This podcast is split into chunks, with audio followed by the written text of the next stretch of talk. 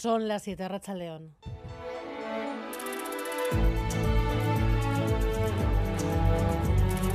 Gambara con Arancha García. Las tres haciendas vascas volvieron a superar el año pasado sus previsiones de recaudación, es lo que ha confirmado esta tarde el Consejo Vasco de Finanzas, que ha liquidado los ingresos de 2023. Superan los 18.200 millones de euros, una muestra, dicen las instituciones, de la fortaleza de la economía, el empleo y las empresas, Rodrigo Manero. Sí, las haciendas han ingresado 18.200 millones de euros, un 6,3% más que el año anterior y casi un punto por encima de lo que presupuestaron en un inicio. Un nuevo impulso gracias al IRPF que subió un 9% por la buena marcha del empleo y los salarios y del impuesto de sociedades que sube nada menos que un 21% porque las empresas en estos meses han logrado aumentar mucho sus beneficios. El IVA ha estado más plano por las medidas tomadas para ayudar al consumo en cuanto a alimentos básicos o productos energéticos. Todas las instituciones coinciden en que esto es un buen síntoma de la marcha de la, economía, del empleo y de las empresas. Último Consejo Vasco de Finanzas de esta legislatura. A las 8 entrevistamos aquí en Gambara a Pedro Azpiazu. Este ha sido su último Consejo de Finanzas también, tras ocho años como consejero de Economía y Hacienda.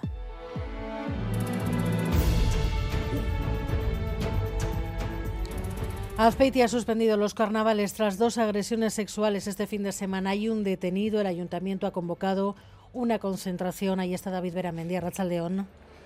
León, muy buenas tardes a todos. En efecto, en silencio y durante 20 minutos, más de un millar de personas acaban de mostrar su más absoluto rechazo ante las dos agresiones sexuales ocurridas ayer aquí en Azpeitia. Concentración frente al ayuntamiento con una plaza municipal totalmente abarrotada. Hablamos, sí, de dos casos de agresiones sexuales, al menos uno de ellos se trataría de una violación y acusado de ser el presunto autor de las dos agresiones, la Ertzaintza ha detenido a un mismo hombre. Como decías, el ayuntamiento ha suspendido las fiestas, todos los actos programados para los Iñautería. La Erchancha ha abierto además una investigación para esclarecer una carga esta noche durante los carnavales de Tolosa. Un chico de 16 años de, 16 años de Villabona está hospitalizado con heridas graves en un ojo. Segundo día de desconcierto en el Partido Popular por la revelación de lo que Feijó estuvo y está dispuesto a sopesar para ganarse el apoyo de Junts, porque sí que hubo negociación, sí estuvo durante 24 horas planteándose la opción de una amnistía y sí que aceptaría el indulto de Puigdemont. Desconcierto porque tampoco se entiende el momento porque cuando el PP está en zona crítica porque ese domingo podría perder Galicia, el gobierno de Galicia, Nerea Arregui, Arrachaldeón. A Rachaldeón sí hay desconcierto y asombro en el PP. Hay quienes en el partido hablan de error garrafal, otros se preguntan si es una estrategia para adelantarse a posibles revelaciones de Junts, pero lo cierto es que nadie cuestiona Alberto Núñez Feijóo en público. Hoy hemos visto a los varones cerrar filas. El líder que ha tratado de rebajar la tensión en las últimas horas hoy ha evitado responder las preguntas de los periodistas, pero en los próximos minutos intervendrá en un mitin en Marín, en Pontevedra. Habrá que ver qué es lo que dice Moncloa. Entre tanto, lo que le pide es que pida perdón. Desde luego que el Partido Popular y el señor Feijó tienen que pedir perdón al Partido Socialista por las barbaridades que han dicho a nosotros, pero sobre todo tienen que pedir perdón a los millones de ciudadanos que de buena fe han podido creerse las mentiras que desde el PP les han dicho en relación con los indultos, con la amnistía. La Unión Europea y Josep Borrell proponen por primera vez una acción respuesta a Israel, un embargo de armas, dejar de vender armas. The European Union is not providing arms to Israel. Others do. Dejar de vender armas a Israel, no contribuir a la operación de Netanyahu contra Rafael. El primer ministro ha confirmado que atacará el último tramo sur de la franja, hacia donde ha ido empujando a más de un millón de personas, millón y medio de refugiados que ya no tienen a dónde ir, salvo una salida en masa al desierto del Sinaí, que Egipto de momento también rechaza. Joe Biden ha pedido a Netanyahu que no, no ataque sin un plan que garantice realmente la seguridad de la población de Rafah ese plan no existe. Miquel Ayestar, en León. A Racha León, Israel clama victoria tras la operación de las fuerzas especiales que ha logrado liberar a dos rehenes en Rafah, una operación en la que los israelíes han matado al menos a un centenar de palestinos, según fuentes médicas gazatíes. Los israelíes han lanzado bombardeos de distracción y usado una fuerte cobertura de fuego en las calles vecinas al edificio donde han operado las fuerzas especiales en Rafah. Eh, según el ejército, han matado a varios terroristas en esta operación. Son los dos primeros civiles liberados desde que empezó la guerra y han pasado 128 días en cautividad. En octubre, el ejército también logró liberar a una joven soldado. Israel calcula que quedan al menos otros 130 cautivos y jamás ha anunciado esta misma tarde que al menos tres de ellos habrían muerto a causa de los últimos bombardeos.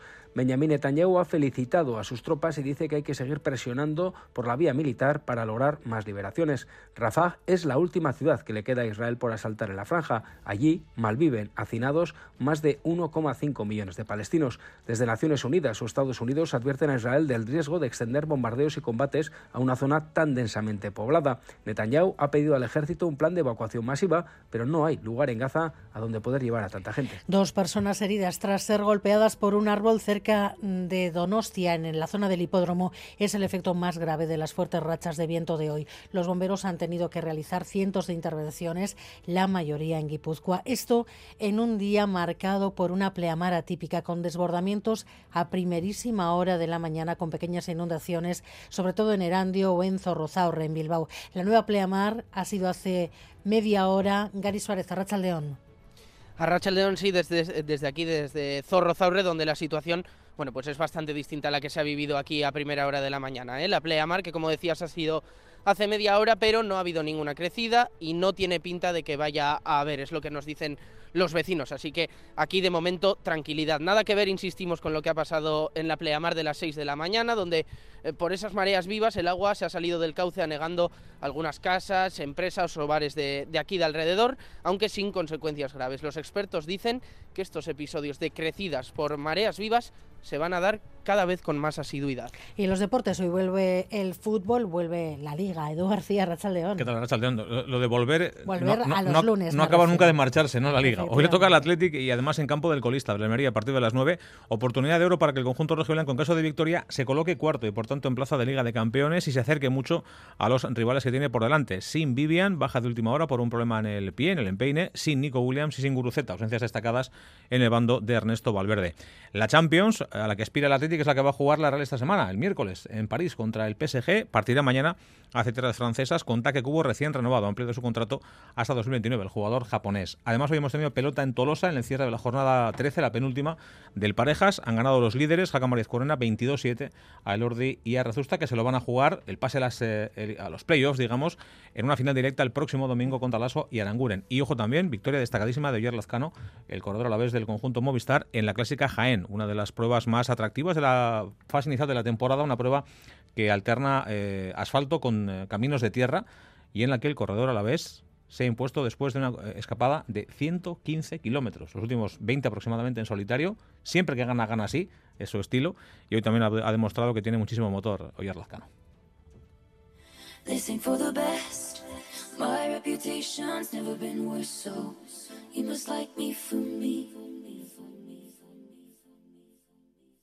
We can't make any promises now, can we, babe? But you can make me dream. Taylor Swift y la Super Bowl de la teoría de la conspiración al beso de dimensiones planetarias y el enfado de Trump. Más o menos de todo eso va nuestra contra de hoy, John Fernández Moore. Sí, porque ayer se celebraba la Super Bowl, probablemente el evento más estadounidense que se celebra en Estados Unidos, con victoria para los Kansas City Chiefs de Patrick Mahomes y de Travis Kelsey, el novio de Taylor Swift. Es precisamente esta relación entre el jugador de los Chiefs y la cantante la que ha llevado a la NFL, la Liga de Fútbol Americano, a batir récords de audiencia esta temporada. Y es que si la Super Bowl es capaz de congregar a bastantes más de 100 millones de espectadores delante de la televisión, la cantante es un fenómeno de masas aún mayor. Tiene 300 millones de seguidores en redes. Y esto asusta a Donald Trump y a su entorno. Ya se ha mojado Taylor Swift en el pasado en apoyo a los demócratas, lo que ha provocado críticas desde el partido republicano Donald Trump en su red social ha dicho que no hay manera de que Taylor Swift pueda respaldar, respaldar al presidente Biden para la reelección. Sería desleal si lo hiciera, ha llegado a apuntar, porque él dice que firmó y fue responsable de la ley de modernización de la música para que todos los demás artistas musicales, incluida ella, ganaran mucho más dinero. Joe Biden no hizo nada por Taylor y nunca lo hará, ha llegado a afirmar Donald Trump Quizá preocupado porque si antes a Taylor Swift le apoyaban sus fans, ahora quizá los de los Kansas City Chiefs también estén pendientes del posicionamiento político de Taylor Swift.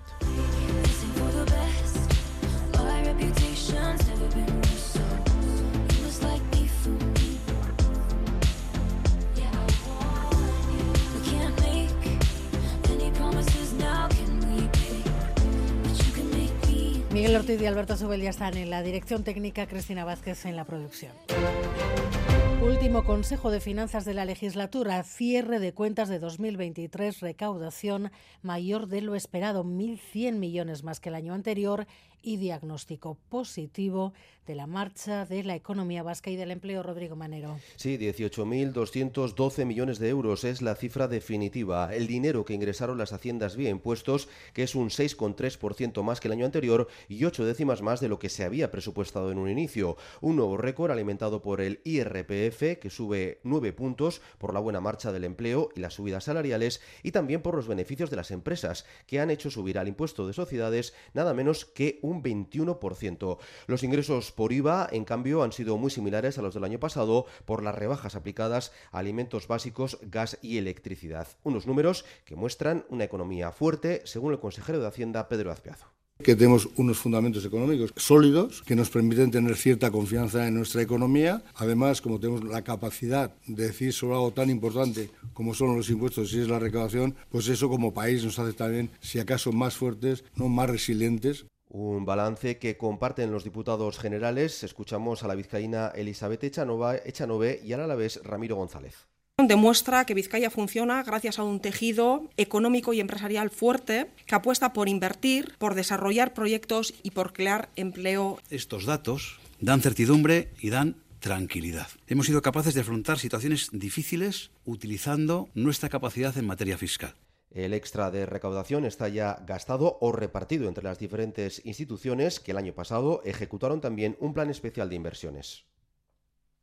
Y sobre la reforma fiscal pendiente, Rodrigo, ¿sobre eso ha habido alguna novedad? Pues no, nada definitivo todavía. Las tres diputaciones están analizando ya los posibles cambios en los impuestos, pero no se concretará nada hasta después de verano. Se va a esperar a los resultados de la ponencia puesta en marcha en Guipúzcoa para consultar a expertos y según su diputada general, Eider Mendoza, no hay prisa. Las prisas no son buenas consejeras. Yo prefiero que le dediquen el tiempo suficiente, puesto que la normativa fiscal es compleja y quiero y deseo que los grupos junteros sean conscientes de lo que tenemos entre manos y de cuáles son las modificaciones que tenemos que hacer para responder a los retos de futuro el órgano de coordinación tributaria está estudiando ya cambios en las retenciones de IRPF que se aplican a los que cobran el salario mínimo para evitar que el impuesto se coma la última subida en la nómina mensual. Esos cambios se podrían hacer ya sin esperar a final de año, pero aún no se ha decidido cuándo se acometerán. Lo que sí tienen claro las haciendas es que la reforma no será muy profunda y que debe ser armonizada en los tres territorios. Mensajes en el último Consejo de Finanzas, precisamente de Pedro Azpiazu como consejero de Economía que ha hecho balance de sus ocho años en el cargo, ha habido broncas, ha reconocido incluso con compañeros de partido, pero también acuerdos, y con eso se queda. Bueno, pues ha habido también momentos en los que hemos tenido broncas, pero dentro siempre hemos ido con una solución. Con lo cual yo creo que ese es un, un, gran valor de este Consejo. Y lo que hay que hacer es discutir, pelear lo que haya que discutir y pelear, pero llegar a acuerdos que son positivos para el conjunto de los ciudadanos y para Euskadi. Pedro Azpiazu, que ya no repetirá como consejero de Hacienda tras las próximas autonómicas. Volvemos a Azpeitia. Una concentración ha denunciado esta tarde las dos agresiones sexuales denunciadas este fin de semana. Sabemos que hay un detenido, parece que sería el autor de ambas agresiones. David Veramendi, León.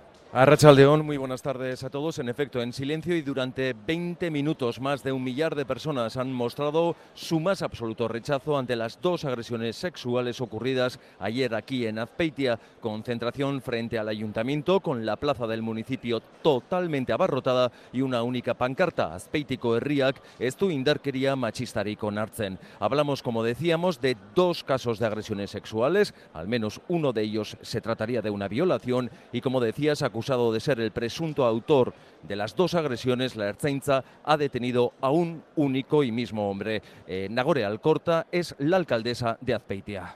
Bueno, ha habido dos denuncias con respecto a un mismo agresor y bueno, hemos eh, convocado esta concentración ¿no? para dar a conocer que no aceptamos este tipo de violencia machista, que condenamos este tipo de hechos y hemos decidido ¿no? suspender el, en todas las fiestas para, para que se vea ¿no? que no estamos dispuestos a aceptar ninguna agresión más, que se vea ¿no? que el pueblo eh, quiere eh, mostrar ¿no? su, su, solidaridad con las personas afectadas, con la familia y de aquí no les mando un fuerte abrazo.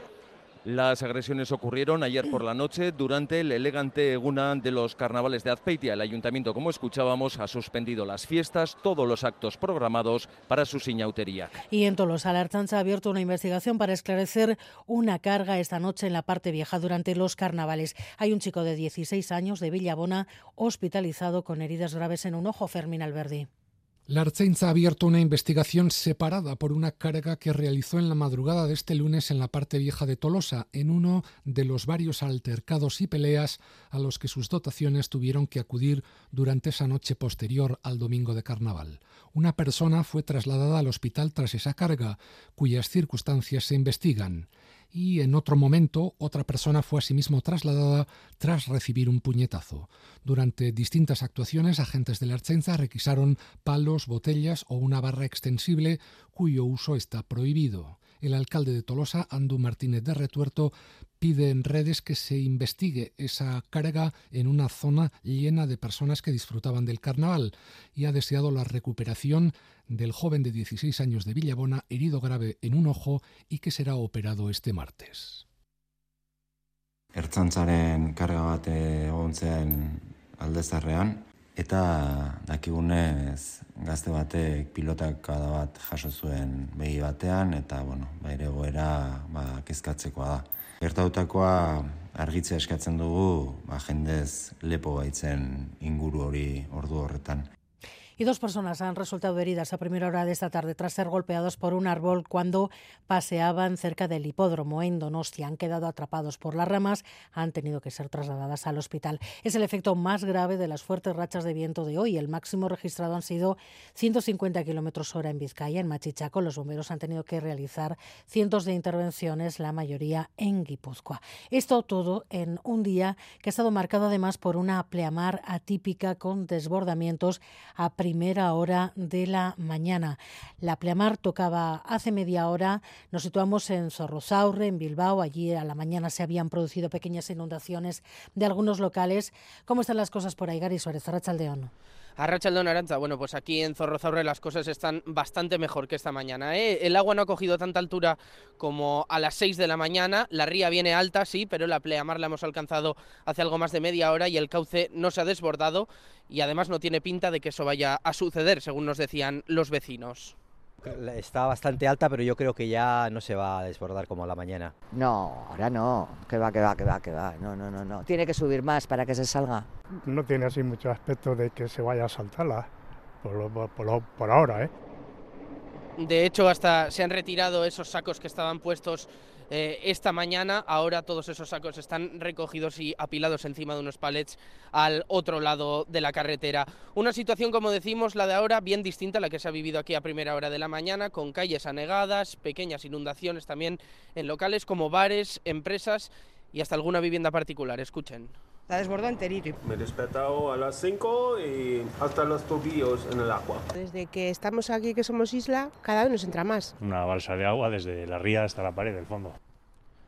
Estas crecidas también han afectado en Erandio, donde han tenido que abrir las arquetas para que el agua no entrara en las casas. Y en cuanto a Guipúzcoa, tanto la N634 como la GUI 2161 han estado cortadas entre Orio y Haya por las crecidas del Oria y del Vidasoa. ¿Qué dicen los expertos, Gary? ¿Cuál es la explicación de mareas vivas tan atípicas? Bueno, pues eh, lo primero nos dicen que las conocidas como mareas vivas han sido incluso más vivas que de costumbre y esto se debe a un cúmulo de circunstancias, tal y como explicaba Adolfo Uriarte, que es director de cambio climático del gobierno vasco. Ahora pues estamos en una fase, digamos, gravitacional muy potente y se generan estas mareas tan potentes. Además de eso, pues hemos estado con unas bajas presiones. Al haber poca presión, el agua también tiende a subir más. Y además, pues también tenemos la acumulación de agua por el viento. ¿eh? El viento del noroeste y del norte que ha estado soplando estos últimos días, pues lo que hace también es apila agua hacia la costa. Y además advierte Uriarte que esta vez hemos tenido suerte porque no ha habido precipitaciones intensas. Hemos tenido suerte, pues porque no hemos tenido grandes precipitaciones, pero si a esto hubiésemos tenido que sumar unas precipitaciones torrenciales como las que hemos tenido en otros momentos, pues eh, obviamente eh, se podía haber disparado el, el caudal y hubiese supuesto una sobreelevación, podríamos haber tenido pues unas inundaciones muchísimo mayores. Y también avisa de que situaciones como las de hoy se van a dar en el futuro cada vez con más frecuencia. Por supuesto que existe un riesgo, un riesgo alto. El mar cada tres años pues está subiendo un centímetro. Cada cierto tiempo eh, vamos a tener que estar revisando esas cotas de coronación y de todos nuestros diques y nuestros paseos porque los desbordamientos serán cada vez más frecuentes asegura que es otra de las consecuencias del cambio climático. Y estamos pendientes también del estado de salud del obispo emérito de San Sebastián, Juan María Oriarte, ingresado en la UCI del Hospital de Basurto en observación tras sufrir un ictus, según ha dado a conocer la diócesis de Bilbao. Oriarte nació en Fruniz, ha sido además de obispo de San Sebastián, obispo de Bilbao y de Zamora. En estos momentos, ingresado en el hospital de Basurto tras sufrir un ictus. Gambara, con Arancha García. Todo esto dijo Núñez Feijóo de los indultos de, de la amnistía.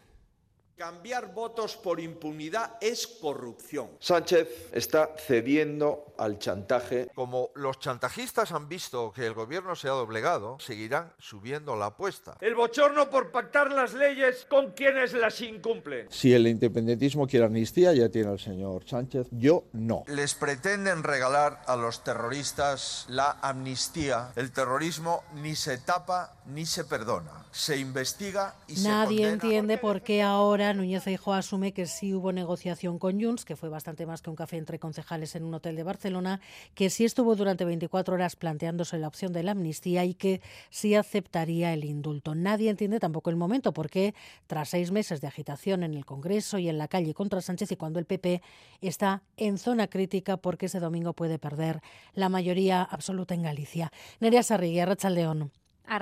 El caso es que en el PP nadie habla hoy, nadie habla al menos hoy en público, empezando por el propio Feijó, que esta mañana se ha quitado de encima a los periodistas en, en Barbate diciendo que si tiene que decir algo, lo haría en el acto de esta tarde.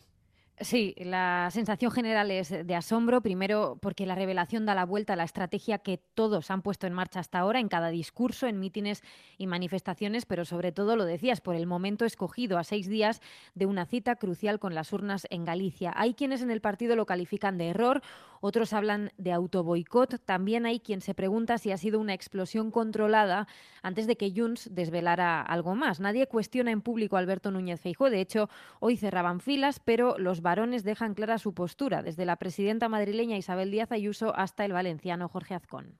Yo no estoy a favor absolutamente de ningún indulto, de ninguna amnistía, que no solo esta gente no se ha arrepentido, sino que volvería a hacerlo, ni agua. No hay indultos, no hay amnistía, es anticonstitucional.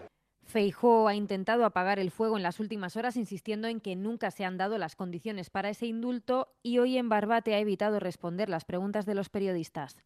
Yo creo que, por respeto a lo que ha pasado, como ustedes me ven todos los días, seguro que me pueden hacer preguntas. Esta noche estoy en Galicia, igual puede haber preguntas. Nos emplaza a esta hora. En breve intervendrá en un acto de campaña en Marín, en Pontevedra. Desconcierto en el PP y holgorio en el PSOE, que lleva dos días poniendo al presidente del Partido Popular ante sus contradicciones. Se lo pensó al mismo tiempo que animaba a los ciudadanos a manifestarse contra la amnistía. No recuerdo mayor ejemplo de hipocresía de sacar a la gente a la calle cuando está pensando en concederla y pactar con Junts. Estas declaraciones que hemos conocido por parte del Partido Popular surgen después de una carta del señor Puigdemont que termina diciendo que todo se sabrá. ¿Qué más nos está ocultando el Partido Popular? Exigimos aclaraciones y transparencia y que nos diga qué pactó el Partido Popular con Junts. La carta de Puigdemont es del jueves pasado, después de que el PP forzara la declaración del Parlamento Europeo pidiendo investigar la implicación rusa en el proceso. El expresidente dijo entonces que era una especie de castigo de los populares por no apoyar la investidura de Feijóo y que todo se acabaría sabiendo. Sin embargo, por ahora, en Junts se sigue sin decir nada, Fermín. Tras su ejecutiva semanal, Junts per Catalunya evitaba entrar en la polémica. Amablemente su portavoz Josep Rius eludía hasta diez preguntas sobre el supuesto indulto a Puigdemont que Feijó estaria barajando. Junts niega un pacto de silencio con el PP. No, respecte a això que em pregunta amb el Partit Popular, Junts per Catalunya no té un pacte de silenci amb el Partit Popular. Reitero, respecte a les eventuals trobades que hagi tingut Junts per Catalunya amb el Partit Popular, el que havíem de dir, ja ho hem dit. Lo que teníamos que decir sobre los encuentros con el PP ya se ha dicho, sentenciaba el portavoz de Junts, que se remite a la carta que Carles Puigdemont envió a los eurodiputados, afirmando que todos esos contactos que ha tenido acabarán saliendo a la luz. Y sobre el momento de estas revelaciones, pues el peor para el Partido Popular porque, según el CIS, hay ya una posibilidad fundada de un gobierno del BNG y el Partido Socialista en Galicia después de este domingo. Nerea. Sí, vuelve a poner en duda la mayoría absoluta del PP. Alfonso Rueda solo mantendría los 38 escaños en el mejor de sus resultados y el CIS pronostica una fuerte subida para el BNG de Ana Pontón hasta 31 escaños de los 19 actuales. En el inicio de campaña, el CIS no preveía para el bloque más de 26. Una subida a costa del PSOE o PSDG que se estanca con un máximo de 14 escaños, pero ambas fuerzas podrían sumar hasta 45. Hasta dos escaños podría entrar, hasta con dos escaños podría entrar sumar según el CIS, y por primera vez prevé la posibilidad de que Vox cuente con representación en el Parlamento gallego. La encuesta se realizó entre el 5 y el 7 de febrero, antes, por tanto, de la revelación del PP sobre el indulto a Puigdemont. Y sobre la precampaña vasca, la candidata de Sumar, Alba García, ha estado hoy en Boulevard, propone un cambio de manera de hacer, de lenguaje y de estilo en ese espacio político. Y sobre los pactos, dice que Sumar estará en políticas progresistas. Creo que desde Sumar siempre estamos hablando de algo que para nosotros es importante, que tiene que ver con el contenido de las cosas. Nosotros somos una fuerza progresista y nosotras somos una fuerza progresista que por tanto va a estar al lado de quien haga políticas progresistas. ¿Qué es política progresista? Para mí es la política que la gente la note en su día a día. Eh, estaremos al lado de quien comparta con nosotras publificar servicios, quien comparta con nosotras reforzar las redes de escuelas públicas, estaremos con quien quiera hacer políticas feministas, antirracistas. Ahí en estaremos. En Navarra, movimientos pocos en la superficie ante el Congreso de UPN que certificará la marcha de Javier Esparza. A día de hoy podría haber tres nombres en Liza y en Arangoa.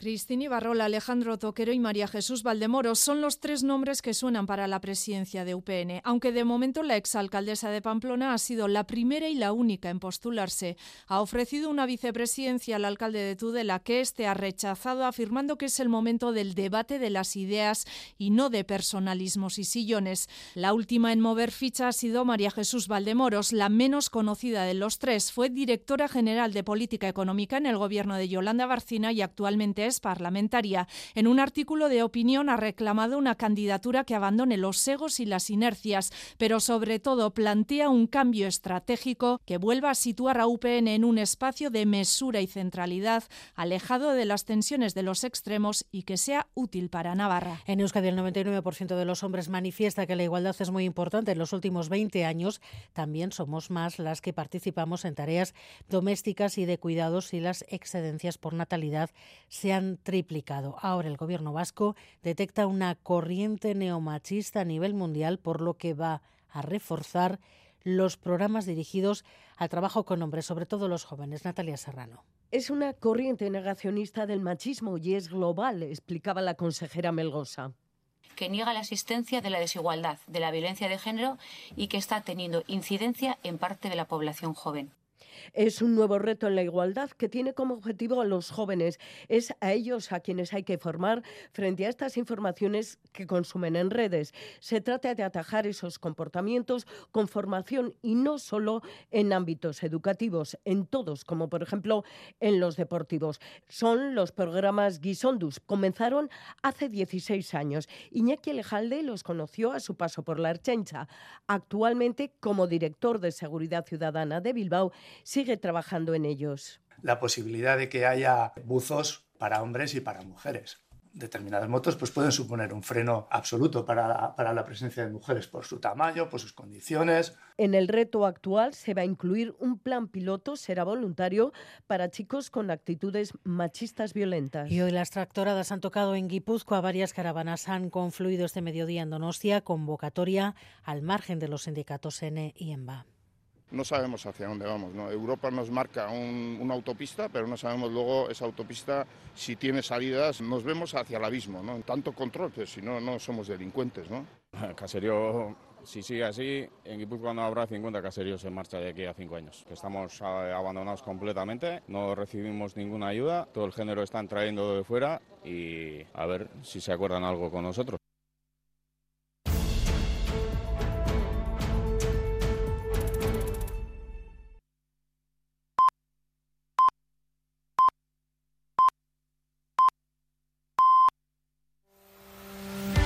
Este martes en Boulevard, Javier Esparza, el presidente de UPN, a las 8 y media de la mañana en Radio Euskadi y ETV2. Y en el mundo Maya Esteban, Arracha León. Arracha León. En Rafa, al menos 100 personas han muerto en ataques de Israel durante el rescate de dos rehenes. Esta operación en el extremo sur de la Franja de Gaza se ha producido pocas horas después de que el presidente de Estados Unidos, Joe Biden, le pidiera al primer ministro israelí Benjamin Netanyahu abstenerse de una ofensiva militar en la zona sin un plan que garantizara la seguridad de civiles. I've been pushing really hard, really hard to get humanitarian assistance into Gaza. Benjamin Netanyahu ha defendido su estrategia de mantener la presión militar sobre Gaza como vía para la liberación de esos rehenes después de que el ejército de Israel lograra liberar a dos cautivos en esa operación en Rafah.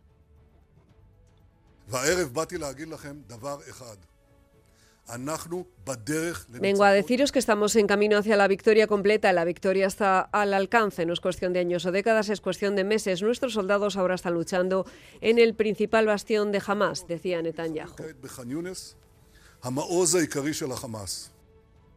Los dos rehenes rescatados hoy por las fuerzas israelíes en Rafah son dos argentinos israelíes de 61 y 70 años.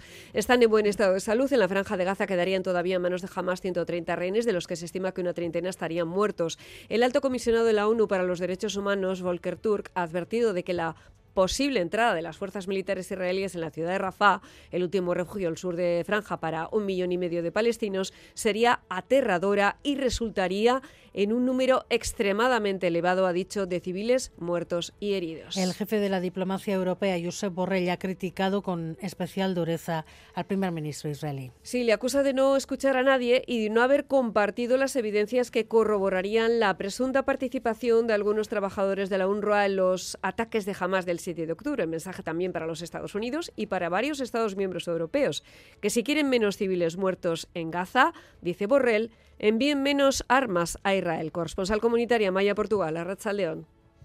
A Rachaldeón, la ofensiva de Israel en Rafah ha sido la gota que ha colmado el vaso de Borrell. Tras escuchar al comisionado general de la UNRWA decir que peligra su misión en la franja porque ya no cuentan con escolta policial, el jefe de la diplomacia europea le ha preguntado a Netanyahu a dónde van a evacuar a 1,7 millones de palestinos que están entre la espada y la pared. Netanyahu doesn't listen anyone.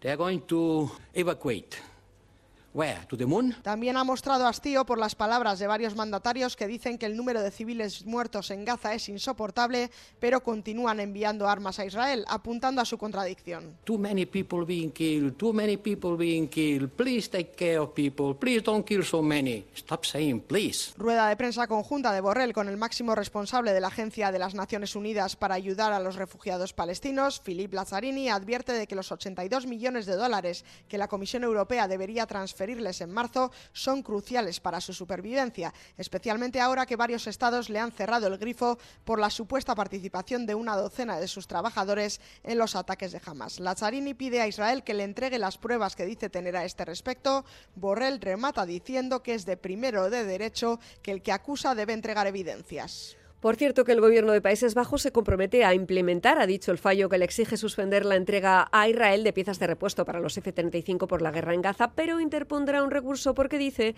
le corresponde al gabinete decidir la política exterior y el Estado israelí necesita esos cazas para defenderse de las amenazas regionales. La Corte holandesa ha respaldado hoy la demanda que considera a Países Bajos en parte responsable del castigo colectivo de la población civil en Gaza. Y el juez ha dejado en libertad esta tarde libertad provisional a dos de los ocho detenidos por la muerte de dos guardias civiles en Barbate. El ministro Marlasca sigue resistiendo, entre tanto, las arremetidas del Partido Popular. Insisten que no está pensando en dimitir, John Fernández Moro. Sí, esos dos de los ocho detenidos están investigados por encubrimiento y por resistencia grave. Han quedado en libertad provisional con cargos. A los otros seis acusados se les acusa de estar a bordo de la embarcación semirrígida que provocó ese choque mortal y se les imputan dos delitos de homicidio y otros de lesiones graves. El PP, Vox y Podemos, así como asociaciones de guardias civiles y sindicatos policiales, han pedido la dimisión del ministro ministro del Interior, Fernando Grande Marlasca, pero él lo descarta con rotundidad. No me planteo dimitir, reiterar el esfuerzo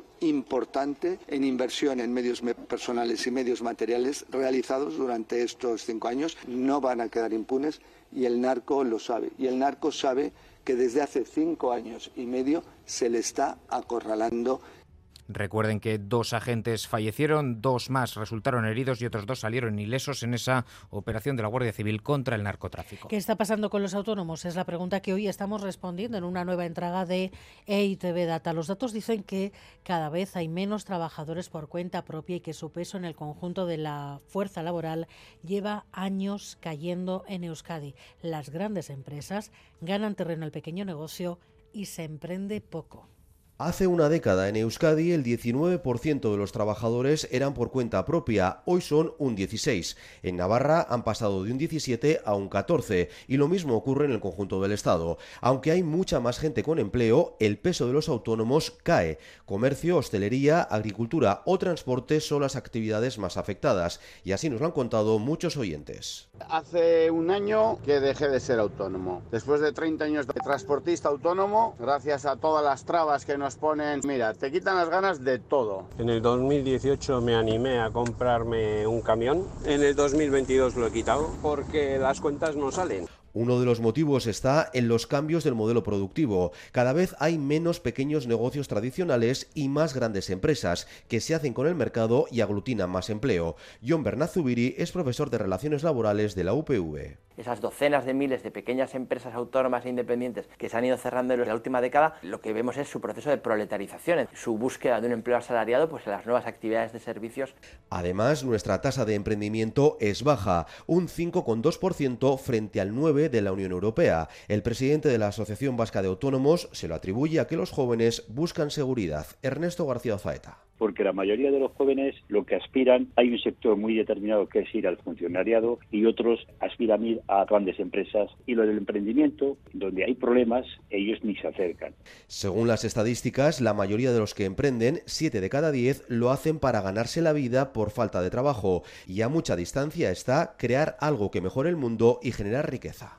El Gobierno vasco ha terminado ya las obras del ramal guipuzcoano del TAB, en concreto las de la plataforma ferroviaria entre Vergara y Astigarraga. Es una obra compleja, ya que el 80% del transcurso del trazado discurre en túnel. El coste de las obras roza los 2.000 millones de euros y el consejero de Transportes, Iñaki Arriola, cree que el tren podrá estar funcionando en 2027 en Egoñi. Se empieza a ver la luz al final del túnel, ha dicho el consejero de Transportes Iñaki Arriola, y es que 16 años después del inicio de las obras en Guipúzcoa se ha terminado el último tramo, el de Hernani Astigarraga.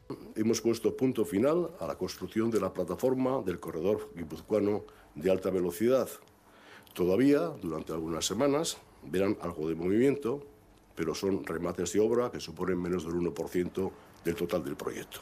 También falta por terminar la estación de Atocha, cuya finalización está prevista para 2025. El consejero espera que en breve Adif licite las obras de la superestructura para la puesta en marcha del tren, que espera sea en 2027. Yo siempre he dicho que esto puede ser en el año 27, pues ojalá que, sea así, ¿no? Eh, siempre que eh, pues todos los trabajos pendientes se vayan desarrollando eh, con celeridad y, y, que podamos empalmar ya definitivamente el puzzle, ¿no? Faltarían, no obstante, las estaciones definitivas de Bilbao y Vitoria. Las obras del tramo guipuzcoano que ha ejecutado el gobierno vasco han tenido un coste de casi 2.000 millones de euros. Y vamos con el pronóstico del tiempo para las próximas horas. Euskalmet, David Pierna, Rachaldeón. Arrachaldeón, buenas tardes. Durante las próximas horas la luminosidad irá menos y acabaremos el día con dominio de los amplios claros y sin apenas viento. Mañana martes tendremos un día bastante agradable, con sol y una subida notable de las temperaturas máximas. Las primeras horas serán frías y con lago de bruma, pero darán paso a un día soleado solo con algunas nubes altas. El viento soplará de componente sur y las temperaturas máximas subirán hasta superar los 15 grados en la vertiente mediterránea y los 20 en la vertiente cantábrica. A las 8 volvemos. Hoy entrevista con el consejero de Economía y Hacienda, Pedro Azpiazu, y tertulia con Jordan Arreche, Javier Roldán y Jonansa. Pero ya les dejo con el deporte, Edu García. Arrachaldeón. ¿Qué tal, Arrachaldeón? Mirando a Almería, mirando al partido que va a cerrar la jornada de Liga en primera y en el que el Atleti tiene la oportunidad de, en caso de victoria ante el colista, colocarse en la cuarta plaza de la tabla. Comenzamos. Laboral Cucha te ofrece los titulares deportivos. Oportunidad de oro para el conjunto rojiblanco de dar un paso adelante en la clasificación y de alcanzar al Atlético de Madrid en la lucha por un puesto en la próxima Liga de Campeones. Pero ojo, partido complicado y trampa. El Almería es el colista, aún no ha ganado, pero está compitiendo bien en las últimas semanas. Sin Dani Vivian, baja de última hora. Sin Nico Williams y sin Curroceta, a las 9 en Almería, Almería Athletic. Hablaremos también de la Real, que mañana pondrá rumbo a Francia, a París, para jugar el miércoles en Champions contra el PSG con Take Kubo recién renovado. El japonés seguirá, como Churi Ordin al menos, hasta junio de 2029. Hemos tenido pelota en Tolosa. Se ha cerrado la jornada 13 del Parejas con victoria contundente de Jaca Mariez Currena 22 a 7 ante el Ordi Rezusta. Los primeros ya están en semifinales, los segundos se lo jugarán todo a una carta para estar en playoffs el próximo domingo contra Lasso y Aranguren en San Sebastián. Y noticia destacada también de este lunes, hemos abierto la semana con la primera victoria para el ciclismo vasco en la temporada profesional. La ha conseguido Oyer Lazcano, el alavés del conjunto Movistar, a su estilo. Escapado durante 115 kilómetros e, e en solitario en la clásica de Jaén. Esta prueba que combina tramos de asfalto con algunos tramos de tierra y en la que el ciclista del Movistar ha sido el más fuerte, llegando solo a la meta y ganando en lo que supone su séptima victoria como ciclista profesional. Con esto y con alguna cosa más hasta las 8 en esta segunda edición de Quiero al Día, en la que os invitamos a participar, como siempre, con vuestros mensajes en nuestro WhatsApp en el 688-840-840. ¿Quieres que tu casa sea más eficiente? Claro. Y ahorrar en la factura de la luz. Y en la del gas. Una casa más eficiente se revaloriza. Y ahora que dan subvenciones. Invierte en eficiencia, mejora tu vivienda y hazla más eficiente, sostenible y que te ayude a ahorrar. Infórmate en tu oficina o en laboralcucha.com. Laboral Cucha, hay otra forma.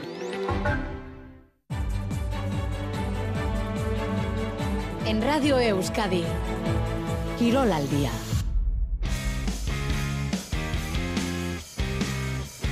Siete y 42, comenzamos ya a repasar la actualidad de este lunes en eh, Quirol al día, lunes 12 de febrero, en el que el Athletic tiene ante sí una oportunidad de oro para dar un paso adelante en la clasificación.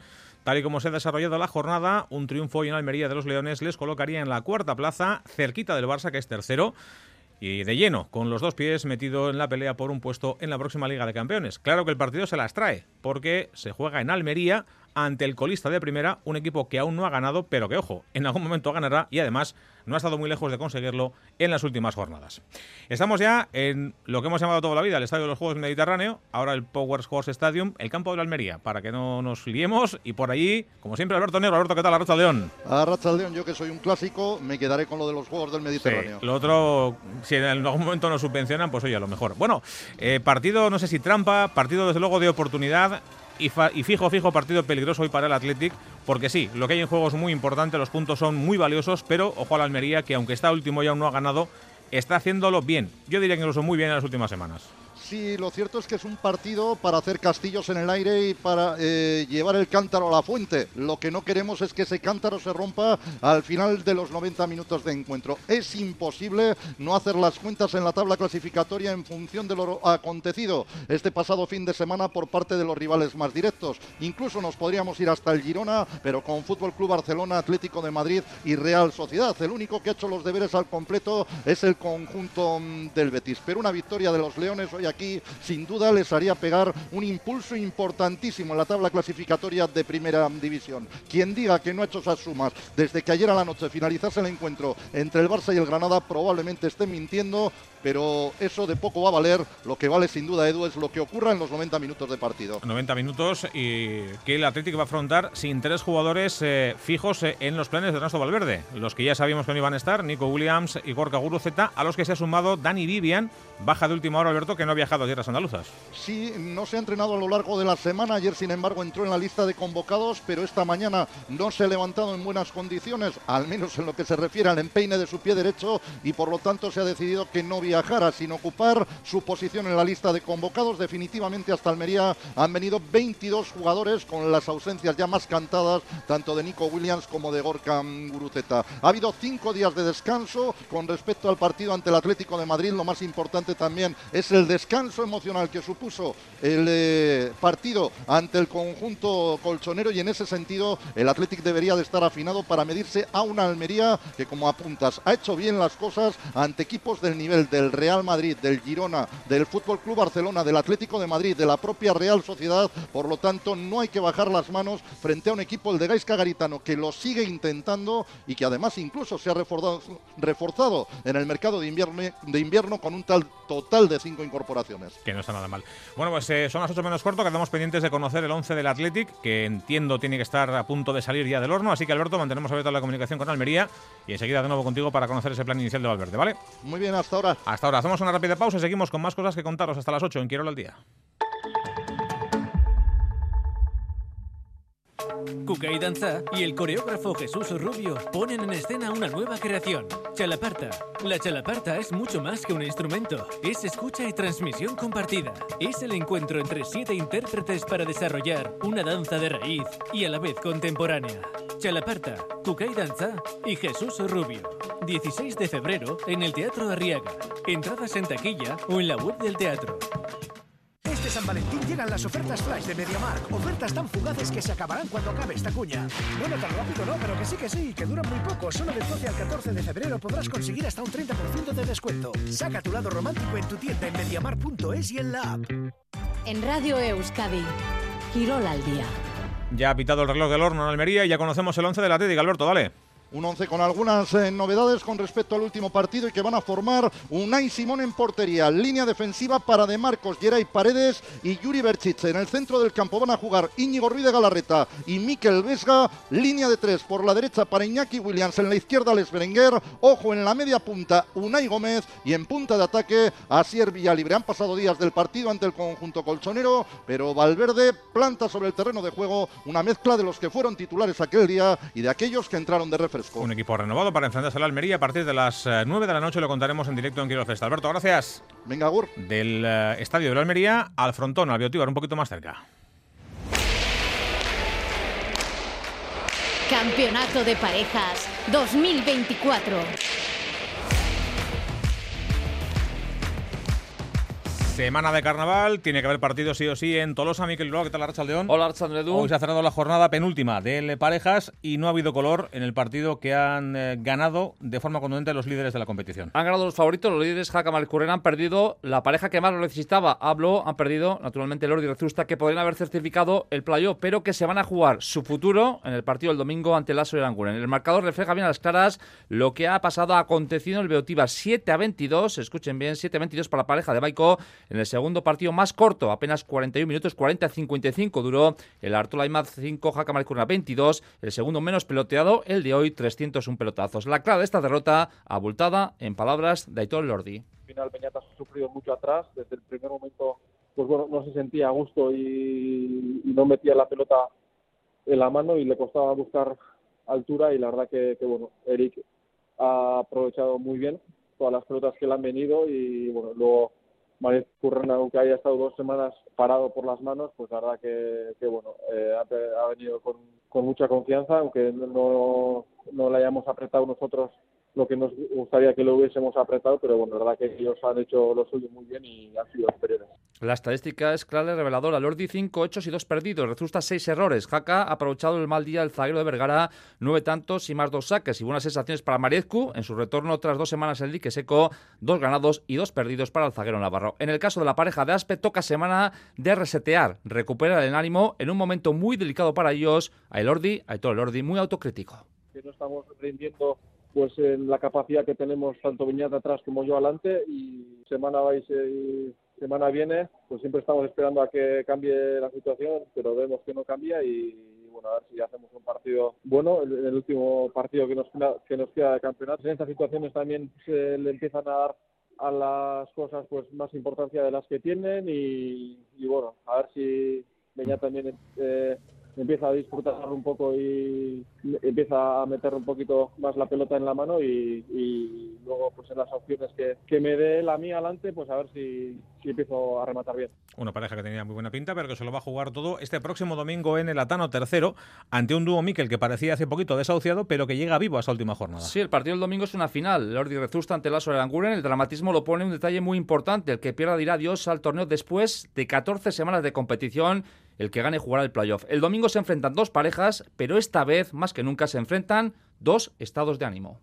Un partido peligroso para nosotros, porque bueno, ellos todo el campeonato pues han estado en el agujero y ahora llegan a, un, a la última jornada de, del campeonato y, llegan con opciones, ¿no? Y bueno, por esa parte ellos vendrán, la verdad que muy motivados y a nosotros, pues bueno, nos, nos ha pasado un poco todo lo contrario, ¿no? La verdad que, que nunca hemos eh, conseguido estar ahí arriba en el ranking, pero la verdad que, que bueno, siempre hemos andado por la mitad, eh, terceros, cuartos en algunos momentos y hemos ido de, eh, descendiendo poco a poco.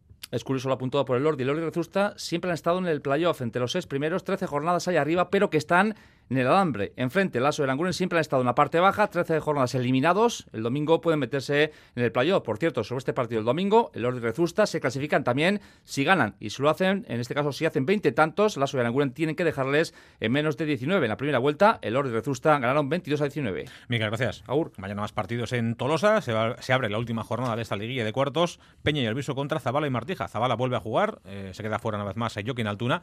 Parejas que van a buscar una mejor posición dentro del playoff para tener también más opciones de estar en las semis. Hoy también se juega el partido por el tercer y cuarto puesto de las Winter Series de esta punta en el Hayalay. Eh, Johan López contra Olaran y Del Río. La gran final este próximo domingo, Goico Elequerica contra Erquega e Ibar Lucea. Miramos de nuevo al fútbol junto a John Zubieta. John, ¿qué tal, León? Hola, ¿qué tal, Y a la Real Sociedad, que está haciendo las maletas para viajar mañana hasta Francia. El miércoles partido de Champions. Vuelve la Liga de Campeones para el conjunto Churi Urdin ante el Paris Saint-Germain y lo va a hacer además con Taque Cubo recién renovado hasta el 2029. Sí, y con una cláusula de rescisión que se mantiene en los 60 millones de euros. Hay que recordar que el jugador japonés llegó hace un par de años a la entidad Churi Urdin procedente del Real Madrid. Atrás ha dejado cesiones a Mallorca, Getafe y Villarreal. En Donostia ha alcanzado un nivel espectacular, sumando todas las competiciones, es decir, Liga, Copa y Champions en su hoja de servicios hay 71 partidos, 15 goles y 13 asistencias. En declaraciones al club, eh, Cubo ha mostrado su satisfacción por esta ampliación de su contrato. Pues muy contento ¿no? de poder renovar con este gran club que me ha acogido muy bien y estoy muy feliz aquí. Pues yo lo que quiero es que esta no sea la noticia de la semana, ¿no? Yo personalmente quiero que la noticia de la semana sea la victoria ahí en Parque de los Príncipes y, y daremos todo para que sea así. Darán todo para que sea así. Ha hablado también el presidente de la Real, que ha dado detalles acerca de cómo se ha gestado la renovación de Cubo desde finales de año y se ha referido al futuro de Imanol sin dar mayores pistas, destacando, eso sí, su calidad profesional y su amor Churi Jordan. Además, Aperribay ha aprovechado para hablar de la ambición que tienen por la Champions. Muchas personas me han dicho, es más importante entrar en Champions que entrar... A ver, no nos hacemos ese esquema, no pensamos si es más importante lo del próximo año que lo de este año. No. Además, ¿para qué vamos a Champions? Para pasear, no. Vamos a Champions para intentar ganarla. Otra cosa es que no podamos, evidentemente. Pero nosotros no venimos a. no estamos en Champions, y dijimos el primer día para. para.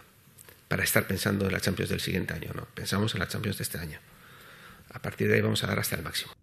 Y otro nombre propio, Miquel Merino, le han preguntado a Perribay acerca de su renovación y ha dicho que está a gusto el jugador y que lo importante es que los futbolistas puedan decidir qué hacer con el futuro de cada uno. Está pendiente de saber si amplía o no su contrato con la Real, que parece que sí, pero ya veremos. John, gracias. Agur. La Champions que vuelve esta semana lo va a hacer de hecho mañana ya con dos partidos de ida de octavos de final a las 9 de la noche en ambos casos, Copenhague, Manchester City y Leipzig, Real Madrid. Y una más de fútbol, porque hoy se ha pasado por Iruña el presidente de el, bueno, el máximo responsable de la LFP, Javier Tebas, una conferencia en la que ha estado presente el presidente de Osasuna, Luis Sabalza. Hola, Charo Bengoa, ¿qué tal? Racha León. León, Edu. Y Sabalza ha hablado, entre otras cosas, de lo que supuso para el club y para el equipo ganar el derby del pasado sábado en Anoeta y también del futuro de Yago Barrasate, aunque no ha dicho demasiado. Sí, ha sido preguntado por si están gestionando en el club la renovación de Yago Barrasate, pero el presidente Rojillo ha dicho que no es aún momento para eso, que cuando el equipo esté salvado habrá tiempo de hablar. Lo de renovar al entrenador es una cosa que primero vamos a hablar con todo este año tan convulso que ha habido, vamos a salvar la categoría y cuando salvemos la categoría pues hablaremos qué ocurre, que bueno, hemos pasado un, puerto antes del Tourmalet, pero todavía vamos a seguir, ¿no? Pero vamos los primeros en ese aspecto. Entonces, lo del entrenador, cuando estemos todo solucionado, entonces hablaremos tranquilamente. Osasuna jugó en el Real Arena con seis jugadores formados en Tajonar en el once inicial, algo por lo que se ha mostrado orgulloso Zabalza, porque aunque el mercado siempre estará ahí, asegura que Osasuna es un club de base. Es un orgullo porque demuestra que el proyecto de Osasuna es con base en Tajonar, pero sin olvidarnos de todo lo demás. Entonces, pues encantado de la vida de que Tajonar funcione y de que Tajonar salgan jugadores. Y entonces, o sea, tengo que estar, tengo que estar muy contento. Osasuna tiene que seguir en, en esa línea buscando jugadores. Contento también de los ingresos que han llegado al club por las tres salidas en el mercado de invierno. No ha sido algo buscado, asegurado, pero vendrá bien para dar la vuelta al presupuesto con pérdidas que presentaron. Hola, muchas gracias. Gerarte. Cinco para las ocho, una pausa y a la vuelta os contamos la burrada que ha hecho ayer Lazcano en la Clásica Jaén. Azkuna zentroak The Artwork as a Living System erakusketa aurkezten du. Logan Miñono eta Krista Sommerer artistek artea eta natura lotzen dituzte instalazio virtual eta interaktiboen bidez. Eraldatu natura digitalki, otxailaren zazpitik maiatzaren hogeita zeira. Este San Valentín llegan las ofertas flash de MediaMark. Ofertas tan fugaces que se acabarán cuando acabe esta cuña. Bueno, tan rápido no, pero que sí que sí, que duran muy poco. Solo del 12 al 14 de febrero podrás conseguir hasta un 30% de descuento. Saca tu lado romántico en tu tienda en MediaMark.es y en la app. En Radio Euskadi, Quirol al día. La clásica Jaén en su tercera edición, eh, ayer supimos que tenía que haber recortado su recorrido, los 158 kilómetros, porque algunas de las zonas de tierra que tenían que atravesar los ciclistas entre olivos estaban impracticables por culpa de la lluvia. Pero eso le ha dado igual, las que se han podido cumplimentar hasta cuatro tramos, a Oyer Lazcano, al corredor a la vez del conjunto Movistar, que ha estado en fuga durante 115 kilómetros de los 158 que tenía la carrera para acabar ganando en solitario. Siempre gana así. Lazcano no sabe ganar en grupos reducidos, Lazcano no sabe ganar en etapas apretadas ni en finales apretados, aunque ya le gustaría. Él eh, arranca el motor que tiene, se escapa y consigue victorias como la brillantísima que ha logrado hoy en tierras andaluzas. Así de contento al acabar la carrera, así de cansado también por esa paliza y esa tensión que ha tenido que vivir al final, manteniendo el pulso con los ciclistas que le perseguían, aunque al final el triunfo ha sido para el corredor del equipo Movistar. Ayer Lazcano. Las para hacerse se han hecho como varios grupos primero, entonces se ha cortado con el aire. Ya era kilómetro 40 y algo y cuando una escapada tarda más de una hora en hacerse, promete. No, pero al final el pelotón siempre está muy fuerte. Entonces ha sido un poco muy duro. Y sí, como dices, muy feliz de que dé el resultado. Agonía, dura. ¿No? Tampoco se piensa mucho. A 190 de pulso no, no puedes pensar mucho. Entonces, sí, eh, pura agonía. Y nada, nada. Algún día me gustaría ganar más fácil, ¿no? Pero nunca es fácil. Séptima victoria para Jorge Lazcano en su carrera profesional, cuarta del equipo Movistar. Además, en la tercera jornada del Tour de Man, victoria para Paul Mañer del Quick Step. Su compañero Luke Lamperti se mantiene como líder. Hablamos de básquet.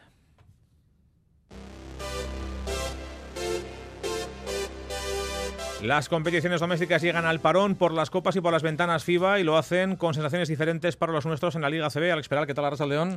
León, Basconia se va con derrota ante Juventud y lo Basket con una victoria destacadísima ante Valencia Basket. Sí, empezamos con el Basconia porque no está pasando por su mejor momento. Eliminados de la Copa, el conjunto de Dusko Ivanovic llega al parón noveno con balance de 12 victorias, 10 derrotas aunque el mayor problema no es la clasificación, que se encuentra tan solo a un partido de los ocho mejores, sino de las numerables bajas que tiene la plantilla entre lesionados y jugadores que viajarán con sus respectivas selecciones.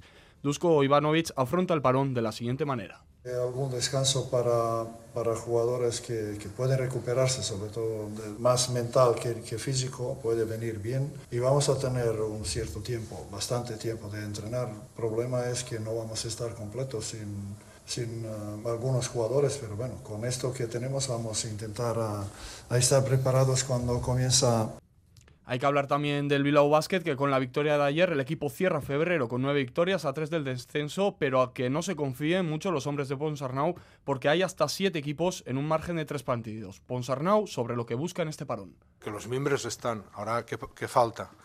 Pues partidos de experiencia para, para, convertir todo esto en consistencia. Y bueno, estamos en ello, eh, pero eso a veces se tardan años, ¿no?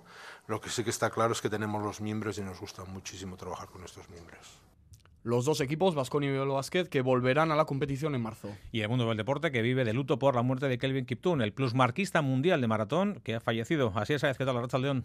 A Racha León, Edu, efectivamente el mundo del deporte está hoy de luto por el fallecimiento del atleta Kelvin Kiptum a los 24 años en un accidente de coche. El maratoniano viajaba con su entrenador, que también ha muerto, cuando perdió el control del vehículo y ha acabado chocando contra un árbol y cayendo en una zanja a unos 60 metros de distancia. Kiptum, especialista en la larga distancia, según los expertos, estaba llamado a ser el hombre capaz de bajar de la barrera de las dos horas en una maratón por primera vez en la historia. De hecho, el keniano ostenta el récord del mundo de dicha distancia con 2 horas 35 segundos y ganó dos de las grandes maratones como la de Chicago y la de Londres. Este año 2024 iba a ser su primera participación en unos Juegos Olímpicos en los que tenía casi todas las de ganar. La prematura muerte del atleta deja con la miel en los labios a los amantes del deporte porque Nunca se sabrá hasta dónde podría haber llegado Kelvin Kiptum. Gracias, Asier. 8 de la tarde continúa Gambara, vuelve Quirol Festa y el deporte a las 9 menos cuarto con la previa y el partido Almería Atlética. Hasta luego.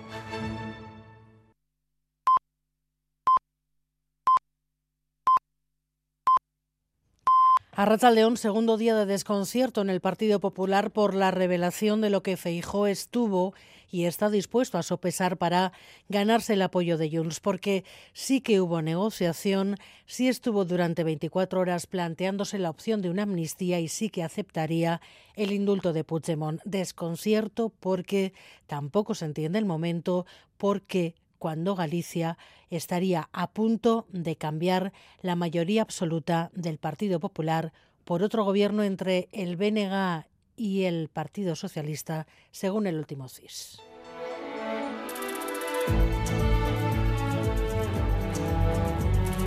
Gambara con Arancha García. Y último Consejo de Finanzas de la legislatura, cierre de cuentas de 2023, recaudación mayor de lo esperado, 1.100 millones más que el año anterior y diagnóstico positivo de la marcha de la economía vasca y el empleo. Rodrigo Manero. Sí, la recaudación vuelve a superar las previsiones, aupada por el IRPF, que sube un 9% por la buena marcha del empleo y también por los beneficios de las empresas, que elevan el impuesto de sociedades nada menos que un 21%. Los ingresos por IVA han sido parecidos a los del año anterior, por las rebajas en alimentos básicos, gas y electricidad, números que muestran una economía fuerte, según el consejero de Hacienda Pedro Azpiazu. Que tenemos unos fundamentos económicos sólidos que nos permiten tener cierta confianza en nuestra economía Además, como tenemos la capacidad de decir sobre algo tan importante como son los impuestos y es la recaudación, pues eso como país nos hace también, si acaso, más fuertes, no más resilientes. Un balance que comparten los diputados generales. Escuchamos a la vizcaína Elizabeth Echanove y al alavés Ramiro González. Demuestra que Vizcaya funciona gracias a un tejido económico y empresarial fuerte que apuesta por invertir, por desarrollar proyectos y por crear empleo. Estos datos dan certidumbre y dan tranquilidad. Hemos sido capaces de afrontar situaciones difíciles Sobre la próxima reforma fiscal no habrá concreciones hasta después de verano, pero el órgano de coordinación tributaria sí está estudiando ya posibles cambios en el IRPF dirigidos a los que cobran el salario mínimo. Vizcaya ha propuesto modificar las retenciones para que el impuesto no se coma la última subida en la nómina mensual, pero aún no hay fecha para aplicarlo. La diputada general de Guipúzcoa, Eider Mendoza, pide calma. Las prisas no son buenas consejeras. Yo prefiero que le dediquen el tiempo suficiente, puesto que la normativa fiscal es compleja. Una reforma que en todo caso no será muy profunda. En un rato entrevistamos aquí en Gambara a Pedro Azpiazo, el consejero de Economía y Hacienda en Azpeitia. Una concentración ha denunciado esta tarde las dos agresiones sexuales denunciadas durante el fin de semana. Hay un detenido. Las fiestas, los carnavales han sido suspendidos. David Beramendi. A Rachaldeón en silencio durante 20 minutos. Más de un millar de personas han mostrado su más absoluto rechazo ante las dos agresiones sexuales ocurridas ayer aquí en Azpeitia. Concentración frente al ayuntamiento de la localidad con la plaza totalmente abarrotada. Hablamos sí de dos casos de agresiones sexuales. Al menos uno de ellos se trataría de una violación y acusado de ser el presunto autor de las dos agresiones. La Erzainza ha detenido a un único hombre. Nagore Alcorta, alcaldesa de Azpeitia. Bueno, ha habido dos denuncias con respecto a un mismo agresor y bueno, hemos eh, convocado esta concentración ¿no? para dar a conocer que no aceptamos este tipo de violencia machista, que condenamos este tipo de hechos y hemos decidido ¿no? suspender el, eh, todas las fiestas para, para que se vea ¿no? que no estamos dispuestos a aceptar ninguna agresión más que se vea ¿no? que el pueblo eh, quiere eh, mostrar ¿no? su, su, solidaridad con las personas afectadas, con la familia. Las agresiones ocurrieron ayer por la noche durante el elegante una de los carnavales de Azpeitia. El ayuntamiento ha suspendido las fiestas, todos los actos programados de su señautería. Y la Archancha ha abierto una investigación para esclarecer una carga esta noche durante los carnavales de Tolosa, en el casco viejo de Tolosa. Hay un chico de 16 años de Villabona hospitalizado con heridas graves en un ojo, Fermín Alberdi. La Archenza ha abierto una investigación separada por una carga que realizó en la madrugada de este lunes en la parte vieja de Tolosa, en uno de los varios altercados y peleas a los que sus dotaciones tuvieron que acudir durante esa noche posterior al domingo de carnaval. Una persona fue trasladada al hospital tras esa carga, cuyas circunstancias se investigan y en otro momento otra persona fue asimismo trasladada tras recibir un puñetazo. Durante distintas actuaciones, agentes de la Archenza requisaron palos, botellas o una barra extensible cuyo uso está prohibido. El alcalde de Tolosa, Andu Martínez de Retuerto, pide en redes que se investigue esa carga en una zona llena de personas que disfrutaban del carnaval y ha deseado la recuperación del joven de 16 años de Villabona herido grave en un ojo y que será operado este martes. Ertzantzaren karga bat egon zen aldezarrean, eta dakigunez gazte batek pilotakada bat jaso zuen begi batean, eta bueno, baire goera ba, kezkatzekoa da. Gertautakoa argitzea eskatzen dugu, ba, jendez lepo baitzen inguru hori ordu horretan.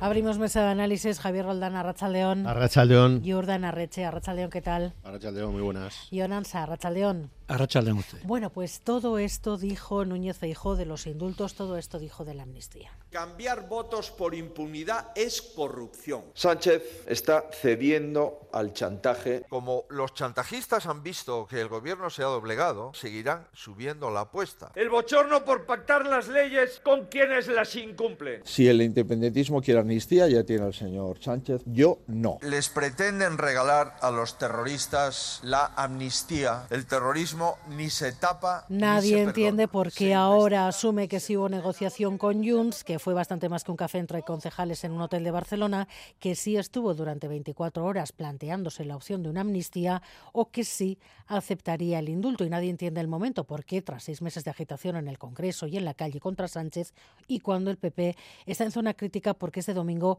puede perder la mayoría absoluta en Galicia. En el Partido Popular nadie habla hoy, nadie habla hoy en público, empezando por el propio Feijóo, que esta mañana se ha quitado de encima a los periodistas en Barbate, aunque la realidad es que lleva dos días tratando de enderezar el rumbo y surfeando la idea de que lo que puede estar haciendo es tratar de anticiparse a lo que sea que pueda decir Junts, de lo que sea que sí se hablar entre todos ellos, Nerea Sarriegue. Sí, la sensación general es de asombro porque la revelación da la vuelta a la estrategia que todos han puesto en marcha hasta ahora en cada discurso, pero sobre todo por el momento escogido, a seis días de una cita crucial con las urnas en Galicia. Hay quienes en el partido lo califican de error, otros hablan de autoboicot. También hay quien se pregunta si ha sido una explosión controlada antes de que Junts desvelara algo más. Lo cierto es que nadie cuestiona en público a Alberto Núñez Feijóo, de hecho cierran filas, pero los varones dejan clara su postura desde la presidenta madrileña Ayuso hasta el valenciano Jorge Azcón.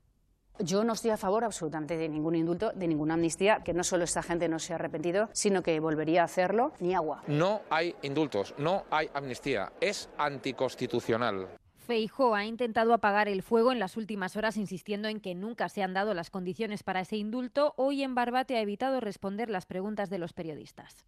Creo que, por respeto a lo que ha pasado, como ustedes me ven todos los días, seguro que me pueden hacer preguntas. Esta noche estoy en Galicia, igual puede haber preguntas y nos emplaza a esta hora. En breve intervendrá en un acto de campaña en Marín, en Pontevedra. Error, autoboicot, explosión eh, controlada, prevención de lo que pueda tener Jones todavía por contar. ¿Con cuál de todas esas posibilidades os quedáis, Jordano? Pues yo de momento con ninguna, el tiempo lo dirá, ¿no? Porque sí da la sensación de que puede ser perjudicial para el PP en Galicia. Yo tengo mis dudas, eh, también lo diré, porque en un territorio en el que, por ejemplo, Vox de momento no tiene, y en las anteriores elecciones también ya Vox tenía un suficiente peso como para poder haber entrado en el Parlamento y no entró, pues yo no sé hasta qué punto en Galicia le puede pasar factura este lío de estas últimas horas al Partido Popular. Tengo mis, tengo mis dudas. Otra cosa es la imagen que da, ¿no? Y aquí hay dos problemas. Conviene olvidar que tras la investidura de Pedro Sánchez, el Partido Popular em, convirtió las elecciones gallegas en una especie de plebiscito como primer paso que terminaría en las elecciones europeas. Es cierto que algo estaría viendo el Partido Popular y sobre todo en Galicia para galleguizar la campaña, ¿no? Y esto es lo que se está diciendo ahora, es que Alfonso Rueda estaba tratando de de que solo se hablara de temas gallegos, pero bueno, también quiero recordar el spot, el spot inicial de, Alfonso Rueda con el autobús famoso, se aludían a muchísimos temas de la actualidad, no tanto gallega, sino también de, sobre todo de la, de la española, ¿no? Que haya salido esto ahora, pues yo no sé si es, eh, lo has comentado tú mismo, se lo hemos escuchado a Nerea también en la crónica, no sé si es porque Junts eh, tiene información sensible. Bueno, a mí yo lo tomaría con bastante normalidad, es decir, que dos partidos políticos eh, perfectamente constitucionales estén hablando, pues mira, me parece hasta un gesto de normalidad y más de una vez en esta tertulia hemos criticado lo contrario, ¿no? que hubiera vetos, que hubiera barreras y que hubiera además. ¿no? Otra cosa es el, discurso del Partido Popular que, que se desmorona con esto porque me da la sensación de que el PP quería una doble victoria. Es decir, que el Partido Socialista atendiera a estos puntos y que hiciera ese trabajo sucio, entre comillas lo de sucio, es decir, facilitar la convivencia y dejarla al menos mejor de lo que encontró el Partido Socialista cuando accedió a la Moncloa mediante la moción de censura, pero que eso a su vez, y de ahí la doble victoria, le costara el, cargo al Partido Socialista y que le costara la Moncloa, ¿no? Es decir, que me hagan el trabajo y luego yo le pasan factura por ello y me lo llevo yo, ¿no? Bueno, pues al final parece que no va a ser ni lo uno ni lo otro, queda mucho, pero ya digo, ¿eh? no sé hasta qué punto puede tener esa incidencia en el domingo. Habrá que ver qué incidencia tiene el domingo, lo que sí que da es a las al Partido Socialista y al propio Moncloa, que llevan dos días ya poniendo al presidente del PP ante sus contradicciones. Se lo pensó al mismo tiempo que animaba a los ciudadanos a manifestarse contra la amnistía. No recuerdo mayor ejemplo de hipocresía de sacar a la gente a la calle cuando está pensando en concederla y pactar con Junts. Estas declaraciones que hemos conocido por parte del Partido Popular surgen después de una carta del señor Puigdemont que termina diciendo que todo se sabrá. ¿Qué más nos está ocultando el Partido Popular? Exigimos aclaraciones y transparencia y que nos diga qué pactó el Partido Popular con Junts. Javier, John, ¿tiene explicación esta maniobra del Partido Popular de Núñez Feijóo? Pues en principio no le veo ninguna explicación. Me parece un error eh, total y absoluto. Eh, yo no hablaría de, voladura controlada, eh, de autoboicot, sino a mí me parece es un resbalón, un tropezón mm, de mil pares de narices.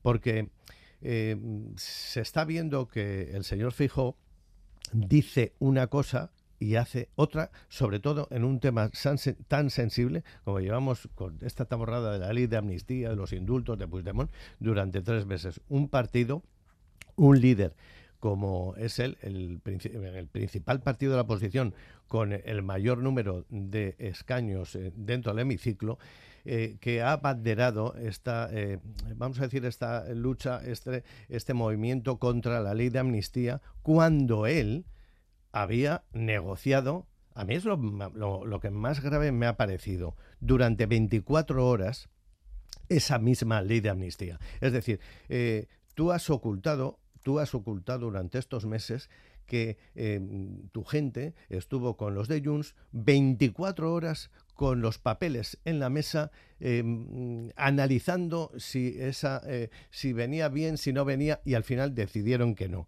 Con lo cual, eh, y además él mismo lo ha dicho, es decir, esas fuentes fueron eh, un encuentro informal con periodistas eh, que al final, bueno, pues, eh, yo os digo que hubo un compromiso de, que eran fuentes, pero el que habló fue él, es decir, que, era el propio Rajoy el que dijo eso. Luego, con el tema de, la, de los indultos, él barajó esa posibilidad con, como indultos condicionados eh, y además él, lo explica. Eh, eso a mí no me parece no me parece grave, aunque también por cuanto que los está rechazando, eh, porque yo, digo porque son es un planteamiento legal, pero en ese en ese sentido que es durante estas últimas horas la prensa le está zurrando sobre sobre estos indultos le, vamos, le critican porque él lo rechaza, no porque sean eh, legales, porque es, es una eh, fórmula eh, constitucional, sobre todo constatada ¿no? y contrastada. Y luego, luego habla de la reconciliación, que me parece muy bien y, y, además es plausible, pero ¿por qué ¿por qué, ¿por qué Feijo, en este caso, oculta esta, eh, esta negociación, el contenido de esta negociación durante tantos meses y está haciendo todo lo contrario a lo que negoció en su día. Esa es la gran pregunta. Todos estos argumentos para, para agitar la calle y para poner en, pie de guerra pues las instituciones que, que controla el Partido Popular, como por ejemplo el Senado, ¿no, John? Sí, exacto. Además, bueno, él, podría haber eh, argumentado que estaba negociando la rendición de, de Puigdemont. Lo que pasa que a la rendición de Puigdemont ellos mismos le han, lo han llamado traición, alta traición y, tantas cosas más, han generado una situación social y política en la que es absolutamente inasumible para el Partido Popular eh, eh, reconciliar el, el, el, Estado con Cataluña. Es decir, son ellos los que han generado esa misma situación que ahora les viene en contra. ¿no? Yo estoy de acuerdo con Javier, creo que esto tiene que ver con la incompetencia política por un hecho eh, muy sencillo, y es que el Partido Popular creía tener la iniciativa mediática y política eh, por, por algo que interpretaba que era una debilidad, que había una parte de los votantes del PSOE que no veían con buenos ojos la amnistía, incluso había en las filas de Sánchez eh, gente muy conocida eh, y la vieja guardia del Partido Socialista en contra de, este tipo de historias, y después de esto la iniciativa cambia de manos y ahora mismo tenemos al Partido Popular nada más y nada menos que negando teniendo que negar que estén a favor a favor de la amnistía. Algo, es decir, las tornas han cambiado de, de arriba abajo y por lo tanto el error político es enorme. Eh, ni Junts ni Puigdemont van a eh, desvelar nada más porque ahora mismo Puigdemont la está literalmente gozando y, disfruta muchísimo más y tiene mucho más efecto político decir que ya se sabrá, ya lo contaremos, en su día ya eh, ya se explicará, todo el mundo lo conocerá, eh, que, efectivamente decirlo. Por lo tanto, esto, esto a día de hoy es pura incompetencia política. Ferran Casas, subdirector de Nació Digital, buena tarde.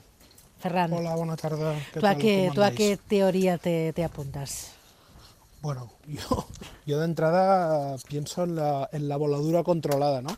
Pero a veces, mm, a veces sobreinterpretamos los periodistas y a lo mejor pues no es ni una voladura controlada, sino que es un error fruto del miedo eh, de Núñez Feijó, ¿no? cuando Puigdemont dijo el jueves eh, en aquella carta que envió a los eurodiputados sobre el todo tema este de la trama rusa, todo este globo que está intentando inflar la justicia, aquello del eh, todo se sabrá, ¿no? Y ese todo se sabrá, pues no, no sabemos muy bien lo que es, ¿no? Porque desde Junts efectivamente lo están gozando, digamos, como, decía el compañero, y se están haciendo los interesantes. Sí que hay algunos dirigentes de Junts que en el off the record, digamos, te explican pues que quizá el Partido Popular en las conversaciones que tuvieron con Junts pues pusieron encima de la mesa que como ellos controlan perfectamente el poder judicial, porque ya sabéis que nosotros con Marchena y con jueces del Supremo y tal, tenemos muy buena relación, pues hombre, si Puigdemont vuelve eh, para ser indultado, digamos, antes de ser indultado tendrá que ser juzgado. Y, y evidentemente eh, en una aplicación dura y estricta de la ley, antes de ser juzgado tendría que entrar en prisión. Y hay quien dice que el PPE le garantizó de alguna manera que no entraría en prisión que podría volver aquí, que sería sometido al procedimiento judicial en el Tribunal Supremo, que sería evidentemente condenado, condenado pues por, por, por, malversación, porque por sedición, como fueron condenados los otros presos políticos, ya no puede ser condenado, porque aquel delito con la reforma del Código Penal eh, que pactó Esquerra con el PSOE y que el PPE recurrió y contra la que se manifestó, ya no existe el delito de sedición y que por lo tanto pues sería condenado por desobediencia, por malversación y que después podría ser indultado. Pero eso mm, tampoco está confirmado, ¿no? Eh, lo que sí que es un hecho es que como mínimo eh, eh, el, el, PP y Alberto Núñez Fijó en esta comida que tuvo con periodistas el sábado hace evidente un cinismo, ¿no? Es decir, el error esconde el error o la voladura controlada, esconde cinismo con todo lo que le hemos oído decir, antes poníais todas las frases, ¿no? al Partido Popular sobre la amnistía, pero también sobre los indultos y sobre la reforma del Código Penal. Y después a mí me parece que hay otra derivada muy importante, que es que cuando él dice que no va a tener, que le parece que la acusación de terrorismo eh, por el tema del tsunami, por la que eh, García Castellón quiere investigar en la Audiencia Nacional y en el Tribunal Supremo a Carles Puigdemont, no tiene recorrido, deja a, los jueces, a la, derecha judicial, a los pies de los caballos, ¿no? Decías que los de Junts están haciendo los interesantes, que de momento, eh, pues a público o a micrófono abierto nadie dice nada. ¿Cuándo le podría interesar a Junts desvelar exactamente lo que le ofreció el Partido Popular y en qué términos se lo ofreció. No, pues, pues, Junts yo creo que va a calcular y un poco en función de cuál pueda ser. Tampoco no sabemos exactamente la información que tienen, porque a lo mejor esta posibilidad que yo he apuntado y que dicen algunos dirigentes del entorno de Carles Puigdemont, pues es una conversación absolutamente informal o igual hay alguna grabación. Yo no creo que haya nada por escrito, me extrañaría mucho. Eh, una grabación. La posibilidad de grabaciones, se ha hablado de ello. Bueno, hay alguna gente que sí que especula con ello, pero ya te digo, es pura especulación. No lo sabemos. Pero que el PP tiene miedo es un hecho, porque al final hay, hay, hay una concatenación de hechos, ¿no? y a partir de que el jueves Puigdemont se cabrea con el PP, ¿no? porque el PP mueve en el Parlamento Europeo todo este tema de la trama rusa y dice se sabrá todo, pues parece que eh, el PP entra en pánico, además entra en pánico en un momento muy malo para el Partido Popular. Mm. ¿no? Hoy hemos visto la encuesta del CIS en Galicia, el PP eh, tiene mucho que perder y poco que ganar en Galicia. Y no sé, yo creo que este, esta movida no, no le beneficia nada en estos momentos porque, porque lo presenta como un partido incoherente después de mm. mantener un discurso muy duro en relación a Cataluña, em, que ahora explique, ¿no? yo estuve estudiando la amnistía y yo estoy eh, dispuesto a dar indultos, aunque sean condicionados, todos los indultos son condicionados. Eh, y yo creo que no hay terrorismo en el tsunami, pues hombre, desmonta desmonta eh, el discurso que ellos han hecho y que han alimentado, ¿no? Aquello de Aznar, del que puede hacer que haga y todo lo que le hemos oído a la derecha. Estamos, estamos en horas en las que se están lanzando al aire muchas teorías, alguna puede que muy imaginativas, pero os planteo una teoría a los, a, los cuatro, porque si estamos en un escenario en el que el Partido Popular podría estar dispuesto a hacer en el fondo lo mismo que ha hecho el PSOE, de alguna manera podríamos interpretar que el Partido Popular podría llegar a ser el plan B de Puigdemont si, por ejemplo, la ley de amnistía no sale como está reclamando a, Pedro Sánchez? Yo creo que yo creo que no, porque aquí eh, cuando se hacen este tipo de hipótesis que, entiendo eh, que la plantees, pero se obvia un elefante en la habitación y el elefante en la habitación se llama Vox, es decir, el Partido Popular necesita Junts o necesita el PNV, pero necesita, no puede desprenderse de Vox. Es decir, cuando Alberto Núñez Feijóo dice en pleno en plenas negociaciones para investir a Pedro Sánchez, yo no soy presidente porque no quiero, está mintiendo, porque si él hubiera pactado con Junts una amnistía, eh, una lo que sea, hubiera pactado con Junts, hubiera pactado con el PNV, no hay ninguna duda y solo falta, es decir, por, por desgracia, digamos, para la política española, de momento la, la, extrema derecha está siendo coherente.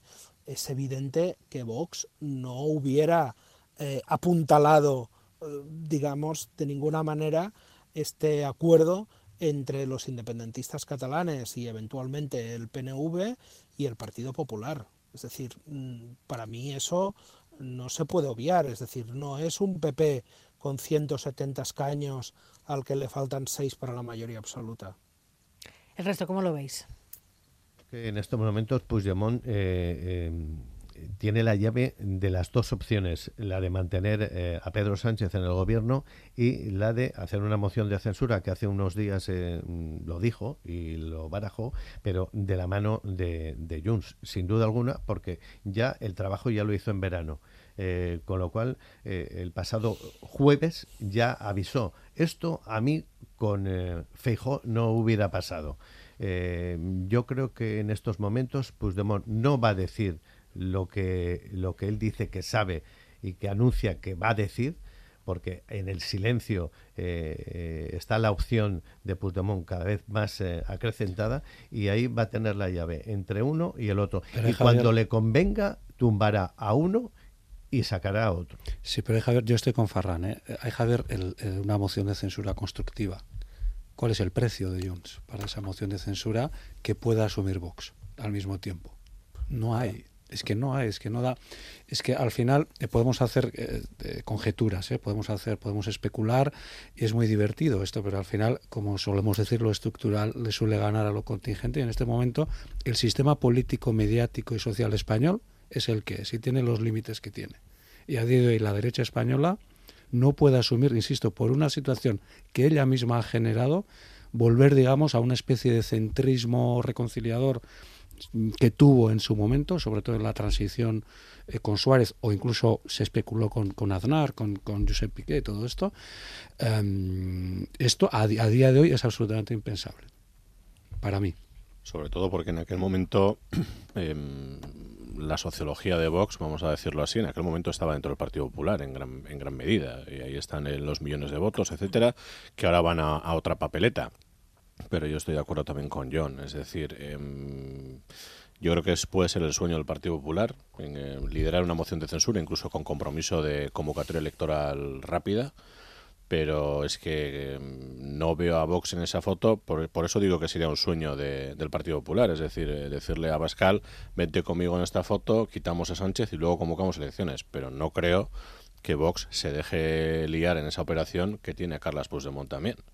A mí me cuesta creer también. Yo creo que Puigdemont, em, es, en mi opinión, es que todavía tiene eh, el miedo eh, para inocular a Pedro Sánchez y, al, y al propio Feijó también. ¿eh? Yo con eso estoy de acuerdo. es decir, que juega con el silencio. juega con el silencio y le puede tumbar. Si le tumba en, una votación en los presupuestos a, Pedro Sánchez, ¿cuál es la solución? Ah, bueno, pero es, una, es una repetición electoral, pero no una moción de censura, ¿no? Bueno, y, en medio, y, en medio, está la, estarían las, las gallegas que pueden de alguna manera desbaratar también todos los, todos los eh, escenarios de juego si efectivamente el Partido Popular pierde la mayoría absoluta, porque ya el liderazgo de, de Núñez Feijóo tal vez podría quedar también en cuestión.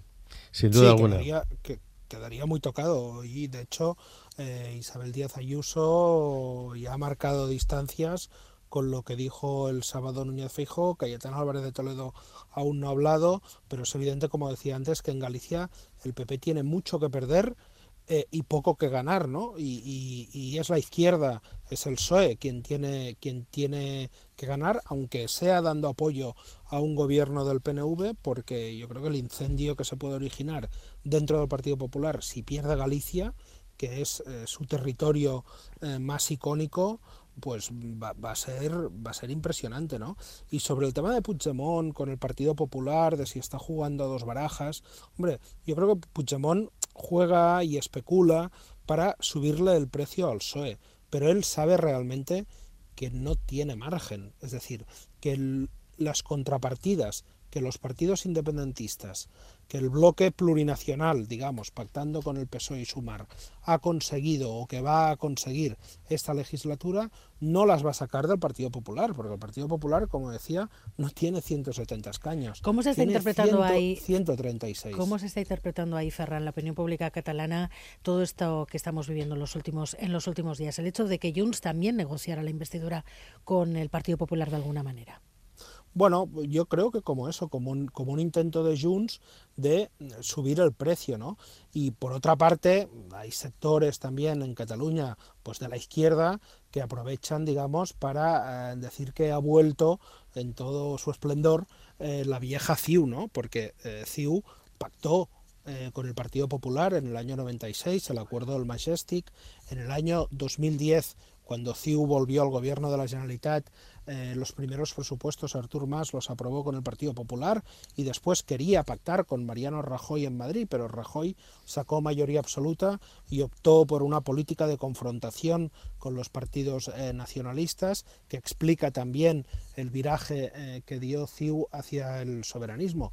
Pero digamos que, que, que el acuerdo también, la posibilidad de un acuerdo de Junts per Catalunya y del PNV con el PP entra dentro de la lógica a nivel ideológico, ¿no? Si vemos pues lo que piensan o lo que dicen en política económica, en política fiscal, en las políticas sociales, en las políticas ambientales, pero repito, hay un elefante en la habitación que es Vox, que tiene 33 escaños y mientras esté ese ese ese tascón, digamos, ¿no? Mientras esté esa cuña de esos 33 eh, diputados, pues, pues es que es muy difícil eh, juntar a Junts y al PNV o imposible con, con, el Partido Popular y con la participación de Vox.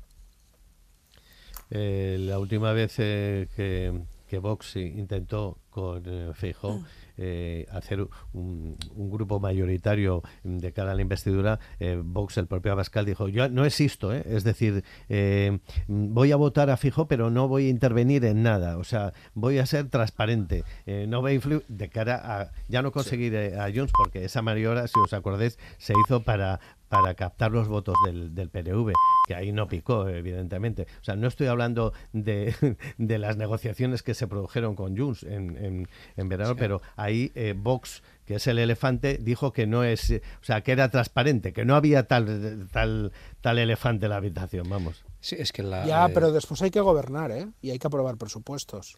Sí, sí, pero ellos decían que ellos decían que no, no iban a intervenir, que ellos iban a facilitar el gobierno de, ¿y tú crees ¿Y tú crees que si el pacto en lugar de ser con el PNV fuera con Junts, eh, Vox diría lo mismo?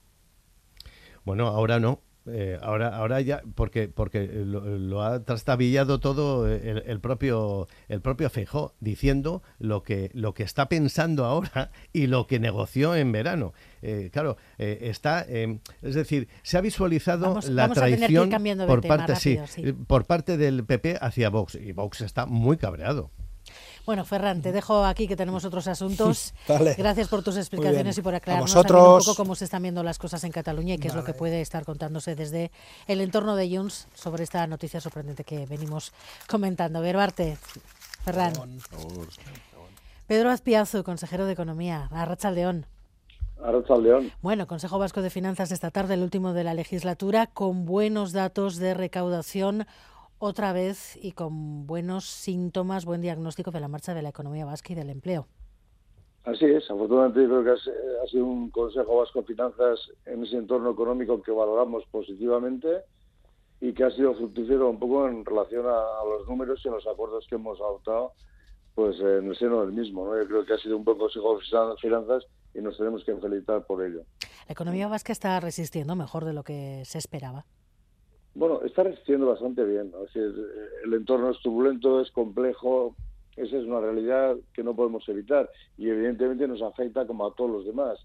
Eh, lo que pasa es que bueno, nuestra economía está generando empleo, nuestra economía está creciendo pues a un ritmo muy superior a lo que está creciendo la economía europea, por ejemplo, y esto nos da ciertas garantías de que en el futuro también bueno pues podamos eh, mantenernos con niveles de crecimiento capaces de generar empleo. Yo creo que este mensaje ya en sí mismo es positivo, ¿no? Que nos gustaría crecer más, evidentemente, pero insisto, ¿eh? tenemos una tasa de paro más baja de las que reconocíamos hace muchísimos años y unas expectativas de crecimiento, bueno, pues generadoras de empleo, lo cual es positivo. Surfear un momento tan complicado, dos guerras, una pandemia, mantener el crecimiento económico, ¿por qué diría usted que, que ha sido posible, que está siendo posible? Bueno, la economía vasca es una economía muy sólida, ¿no? Tiene una base exportadora muy potente, una base industrial muy potente, ha habido un apoyo por parte de las empresas, pero también por parte del gobierno en materia de innovación a lo largo de muchísimos años. Yo creo que hay muchísimos factores, el factor educativo, muchísimos factores que influyen positivamente en la solidez de nuestra economía, que siendo pequeña, pues es competitiva a nivel internacional. Eso nos ha hecho, digamos, eh, bueno, pues eh, mantenernos con ese nivel de fortaleza. Y aparte de eso, luego tenemos unas instituciones que tienen unos recursos que derivan, se derivan del concierto económico, los cuales hemos repartido también esta tarde, hemos acordado esta tarde, y nos da también esa fortaleza poder decidir sobre nuestros recursos, sobre nuestras políticas y sobre nuestro futuro. Yo creo que ahí está un poco la clave de esa pequeña diferencia pequeña gran diferencia que tenemos con otras economías. De alguna manera, la sensación de que la economía va bien eh, se ve lastrada por esa sensación de muchas eh, personas de no llegar a fin de mes, la, el, que la inflación siga haciendo que, que, cerrar el mes sea difícil en, muchas casas, hace que muchos puedan ver lejanos estos datos de los que estamos eh, hablando. Bueno, la diferencia entre la macroeconomía, que es un poco el conjunto, como va el conjunto de la economía, y la micro, que es la situación de cada uno, a veces las diferencias son muy grandes. ¿no? Si el que está pasando eh, problemas, el que está pasando penurias, el que le cuesta efectivamente llegar al final de mes, que hay muchísima gente, no pues no entiende que la economía pueda ir bien, ¿no? Pero pero creemos que efectivamente, bueno, frente a esa gente que está pasando penurias, también desde el gobierno desde la administración están tomando medidas de apoyo, de ayuda, desde la fiscalidad también para bajar los, eh, digamos, el coste de los productos básicos, etcétera. ¿no? Yo creo que bueno, la política también está colaborando a que esa mucha gente que está pasando, bueno, lo está pasando peor, pues pueda ser de alguna manera compensada y ayudada también, ¿no? Yo creo que se forma parte de la realidad. La realidad suele ser compleja, la realidad macro es una y evidentemente la realidad de, de muchas personas, de muchas familias, pues eso no es la misma, ¿no? En el Consejo Vasco de Finanzas de hoy ha quedado pendiente la reforma fiscal ya para después del verano, pero eh, supongo que el campo de juego sí que está delimitado. ¿Hablamos más de retoque que de reforma? Sí, bueno, lo que se dice, lo que está diciendo es que bueno, la suficiencia financiera se ve con los datos que hemos presentado hoy también, que no es necesario en ese sentido llevar a cabo reformas muy profundas que den mucha más recaudación. ¿eh? Y entonces, bueno, pues eh, vamos a ver qué reformas o qué cambios son los los que se van a adoptar. Bien, eh, se ha quedado también hoy, lo hemos comentado, que estas, estos cambios o estas modificaciones hay que realizarlas de, de manera armonizada, que el conjunto de las diputaciones y el gobierno tienen que acordar en el seno del, órgano de coordinación tributaria qué modificaciones se van a llevar a cabo y bueno, pues en esto ya estamos trabajando. Es cierto que las diferentes mayorías que hay en juntas generales, algunas como en Araba y Guipúzcoa, que no tienen mayoría absoluta los que están gobernando, si necesitan apoyo de otros grupos parlamentarios, bueno, pues pueden condicionar un poco los ritmos ¿no? de, la puesta en marcha de, esta reforma. La ponencia que está en marcha en Guipúzcoa, bueno, pues puede hacer que, efectivamente bueno, se vaya avanzando en, en, lo que es en la reflexión y en esos trabajos, pero que retrase o demore un poco las medidas concretas. Pero lo que sí vamos a hacer es ir todos de la mano, de una manera armonizada y tomando las decisiones en, en el seno del órgano de coordinación tributaria. El de hoy ha sido el último Consejo Vasco de Finanzas también para Pedro Azpiazu. ¿Qué balance Sí. hace? Bueno, yo creo que ha sido una experiencia, una experiencia buena. Hemos pasado eh, dos legislaturas en las que han ocurrido muchísimas cosas. ¿no? Verdad que ahora es muy difícil resumir, pero aparte de, de la, de la pandemia y de Ucrania, ha habido muchos momentos económicos con diferentes coyunturas económicas y políticas que han hecho que la recaudación eh, y, digamos, las medidas que se han ido adoptando hayan sido diferentes a lo largo del tiempo. El balance, el balance que hago yo es muy positivo. Creo que el trabajo entre las diputaciones, también Eudel y el Gobierno, es un trabajo importante y muy necesario. A veces ha habido broncas, lo he reconocido con carácter previo y ha habido discusiones serias sobre los temas que hemos ido a tratar, pero siempre, siempre hemos llegado a un acuerdo positivo y satisfactorio para, para los ciudadanos. Eso es lo que le quería es preguntar. ¿E-. ¿Es complicado poner eh, en común y coordinar los intereses de las diputaciones, de los ayuntamientos, del gobierno vasco? ¿Hasta qué Hombre, punto un Consejo Vasco de Finanzas es peliagudo por dentro? Bueno, cuando, cuando se habla de dinero los temas suelen ser complejos. Y cuando se habla de repartir el dinero, yo creo que todo el mundo tiene intereses, necesidades ¿no? de, de tener más recursos y en ese sentido cada institución defiende, evidentemente, sus posiciones. ¿no? Pero nunca ha habido un conflicto interno.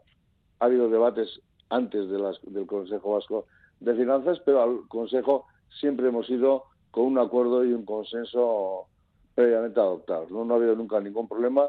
Esa ha sido una máxima que he querido seguir a lo largo de, de estos ocho años y lo he conseguido y estoy satisfecho. ¿no? Creo que la colaboración interinstitucional ha sido magnífica y yo creo que así debe seguir por el bien de todos.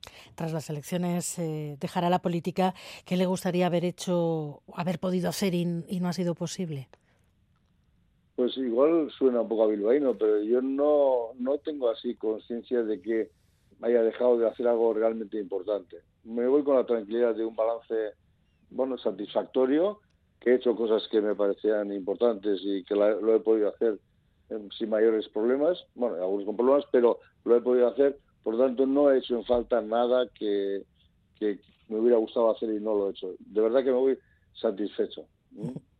Hablábamos de la marcha de la economía, los datos de crecimiento económico son, buenos, pero hoy, por ejemplo, en ITV estamos eh, comentando los datos de emprendimiento. Están bajando. La tendencia es a más asalariados, más empleados públicos.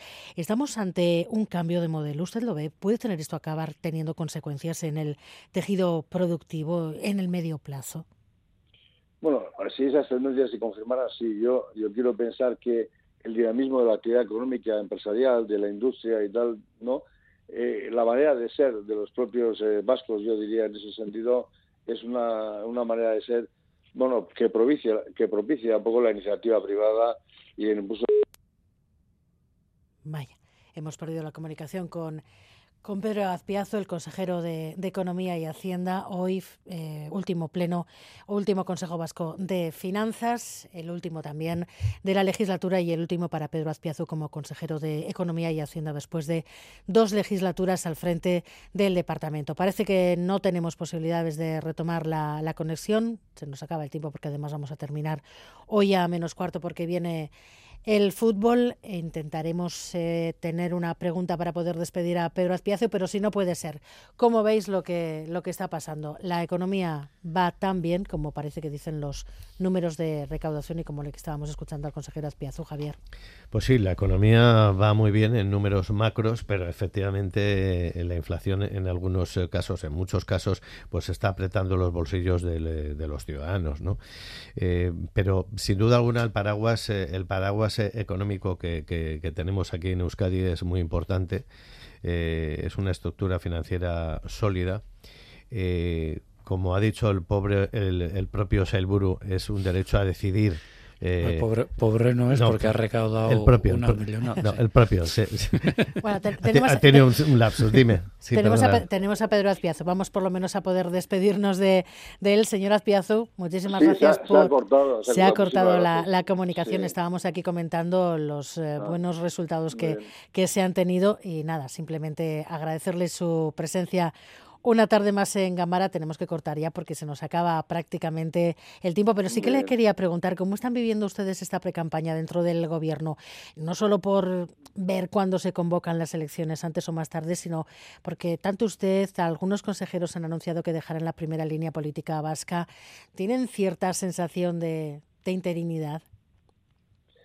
No, vamos a ver, yo la política siempre la veo con, con, evidentemente con interés, ¿no? Ahora se nos van a presentar unas elecciones y bueno, pues trataremos de pelear cada uno por los suyos para, para entendernos, ¿no? Yo me retiro en la política porque, bueno, porque, porque me retiro, porque, porque ya tengo una edad que debo dejar la política y dedicarme a otras cosas, ¿no? Pero, pero la verdad es que, no sé, yo espero que, que este país, la estabilidad, el sentido común imperen y que podamos tener un gobierno también en el futuro que apueste por Euskadi, que apueste por las políticas que son necesarias y que bueno que siga trabajando cada día por los ciudadanos, ¿no? Eso es lo que lo que esperamos y lo que deseo. ¿no? Pedro Azpiazu, consejero de, de Economía, gracias por estar en Gambara. Agur. Muy bien, es que agur, vaya agur. Bueno, pues eh, Javier, que te he cortado. No, eh, que simplemente de, decía que el propio Azpiazu eh, estaba orgulloso de, de, de lo, de, su trayectoria y de lo que había realizado en estas últimas legislaturas. El paro está en un siete y pico por ciento y mm, sí es verdad que ha subrayado el el derecho a decidir eh, que tenemos los vascos en, eh, con este concierto, con, con, esta autonomía, con este gobierno financiero que, mm, bueno, que Cataluña no tiene. Con lo cual aquí nosotros eh, eh, nos hacemos eh, eh, la autoexigencia, hacemos los deberes, gastamos, in, in, recaudamos y, y, y, eso y, demostramos cómo bien lo hacemos. Te, te, veo conformista, Javier. Te... no, no, los resultados son así. El contrapunto. sí, no, sí, no, sin yo, duda. Yo voy a decir derecho a decidir y obligación, y obligación de acertar, porque la comunidad autónoma vasca, igual que la comunidad foral de Navarra, no pueden acudir, por ejemplo, a un fondo de liquidez autonómica, como pueden acceder todos los demás. Por lo tanto, uh -huh. es, es, verdad que está el derecho a decidir, pero también la obligación de acertar. Bueno, yo creo que los datos, eh, no voy a sumar mucho más lo que ha dicho Javier, también lo ha dicho el consejero, los datos son buenos, está ese déficit, digamos así, de, de llegar a, a, todo el mundo, de, se han tomado algunas medidas, desde luego no todo el mundo está llegando y lo hemos dicho con, con las consecuencias de la, de la inflación y sobre todo, y muy en breve para que yo también tenga un, un hueco, eh, la reforma fiscal que está a las puertas, yo le daría una vuelta, no es tanto que, bueno, eh, Guipúzcoa y Araba van a ralentizar, sino que el ritmo lo van a tener que poner ellos, porque es donde no hay mayoría absoluta y quizás luego Vizcaya, pues en un par de tardes, a adaptarse a armonizar lo que decidan Araba y Guipúzcoa, digámoslo así. Sí, es verdad que el consejero Azpiazu sí ha representado una cara amable eh, del gobierno vasco, es verdad que se le va una de sus mejores bazas, también por la actitud que tiene a la hora de plantear el debate público, ¿no? Pero al final uno, eh, uno pone las premisas y después de, desde esas premisas dice que todo va muy bien. Eh, es un tema ideológico también considerar que la economía va muy bien, porque desde otro punto de vista eh, desde otras premisas ideológicas a lo mejor llegaríamos a otras a otras conclusiones sin, sin quitar eh, tampoco las eh, las cosas que sí se han conseguido y sí se han hecho bien, que, tam que también las hay, ¿no? Pero eh, aquí se ha mencionado la inflación, también se podría hablar de la polarización del mercado laboral, que también eh, tiene que ver con la equidad y con la igualdad tenemos. y muchos otros problemas que tenemos ahí que, que obviamente que Azpiazu no los va a mencionar porque ahora mismo no es el momento. Pues lo dejamos aquí, Javier Roldán, Jordan Arreche y Onansas, que ricasco Gabón. A todos ustedes también muchísimas gracias por su confianza. Mañana volvemos a las 7 y arte. Thank you.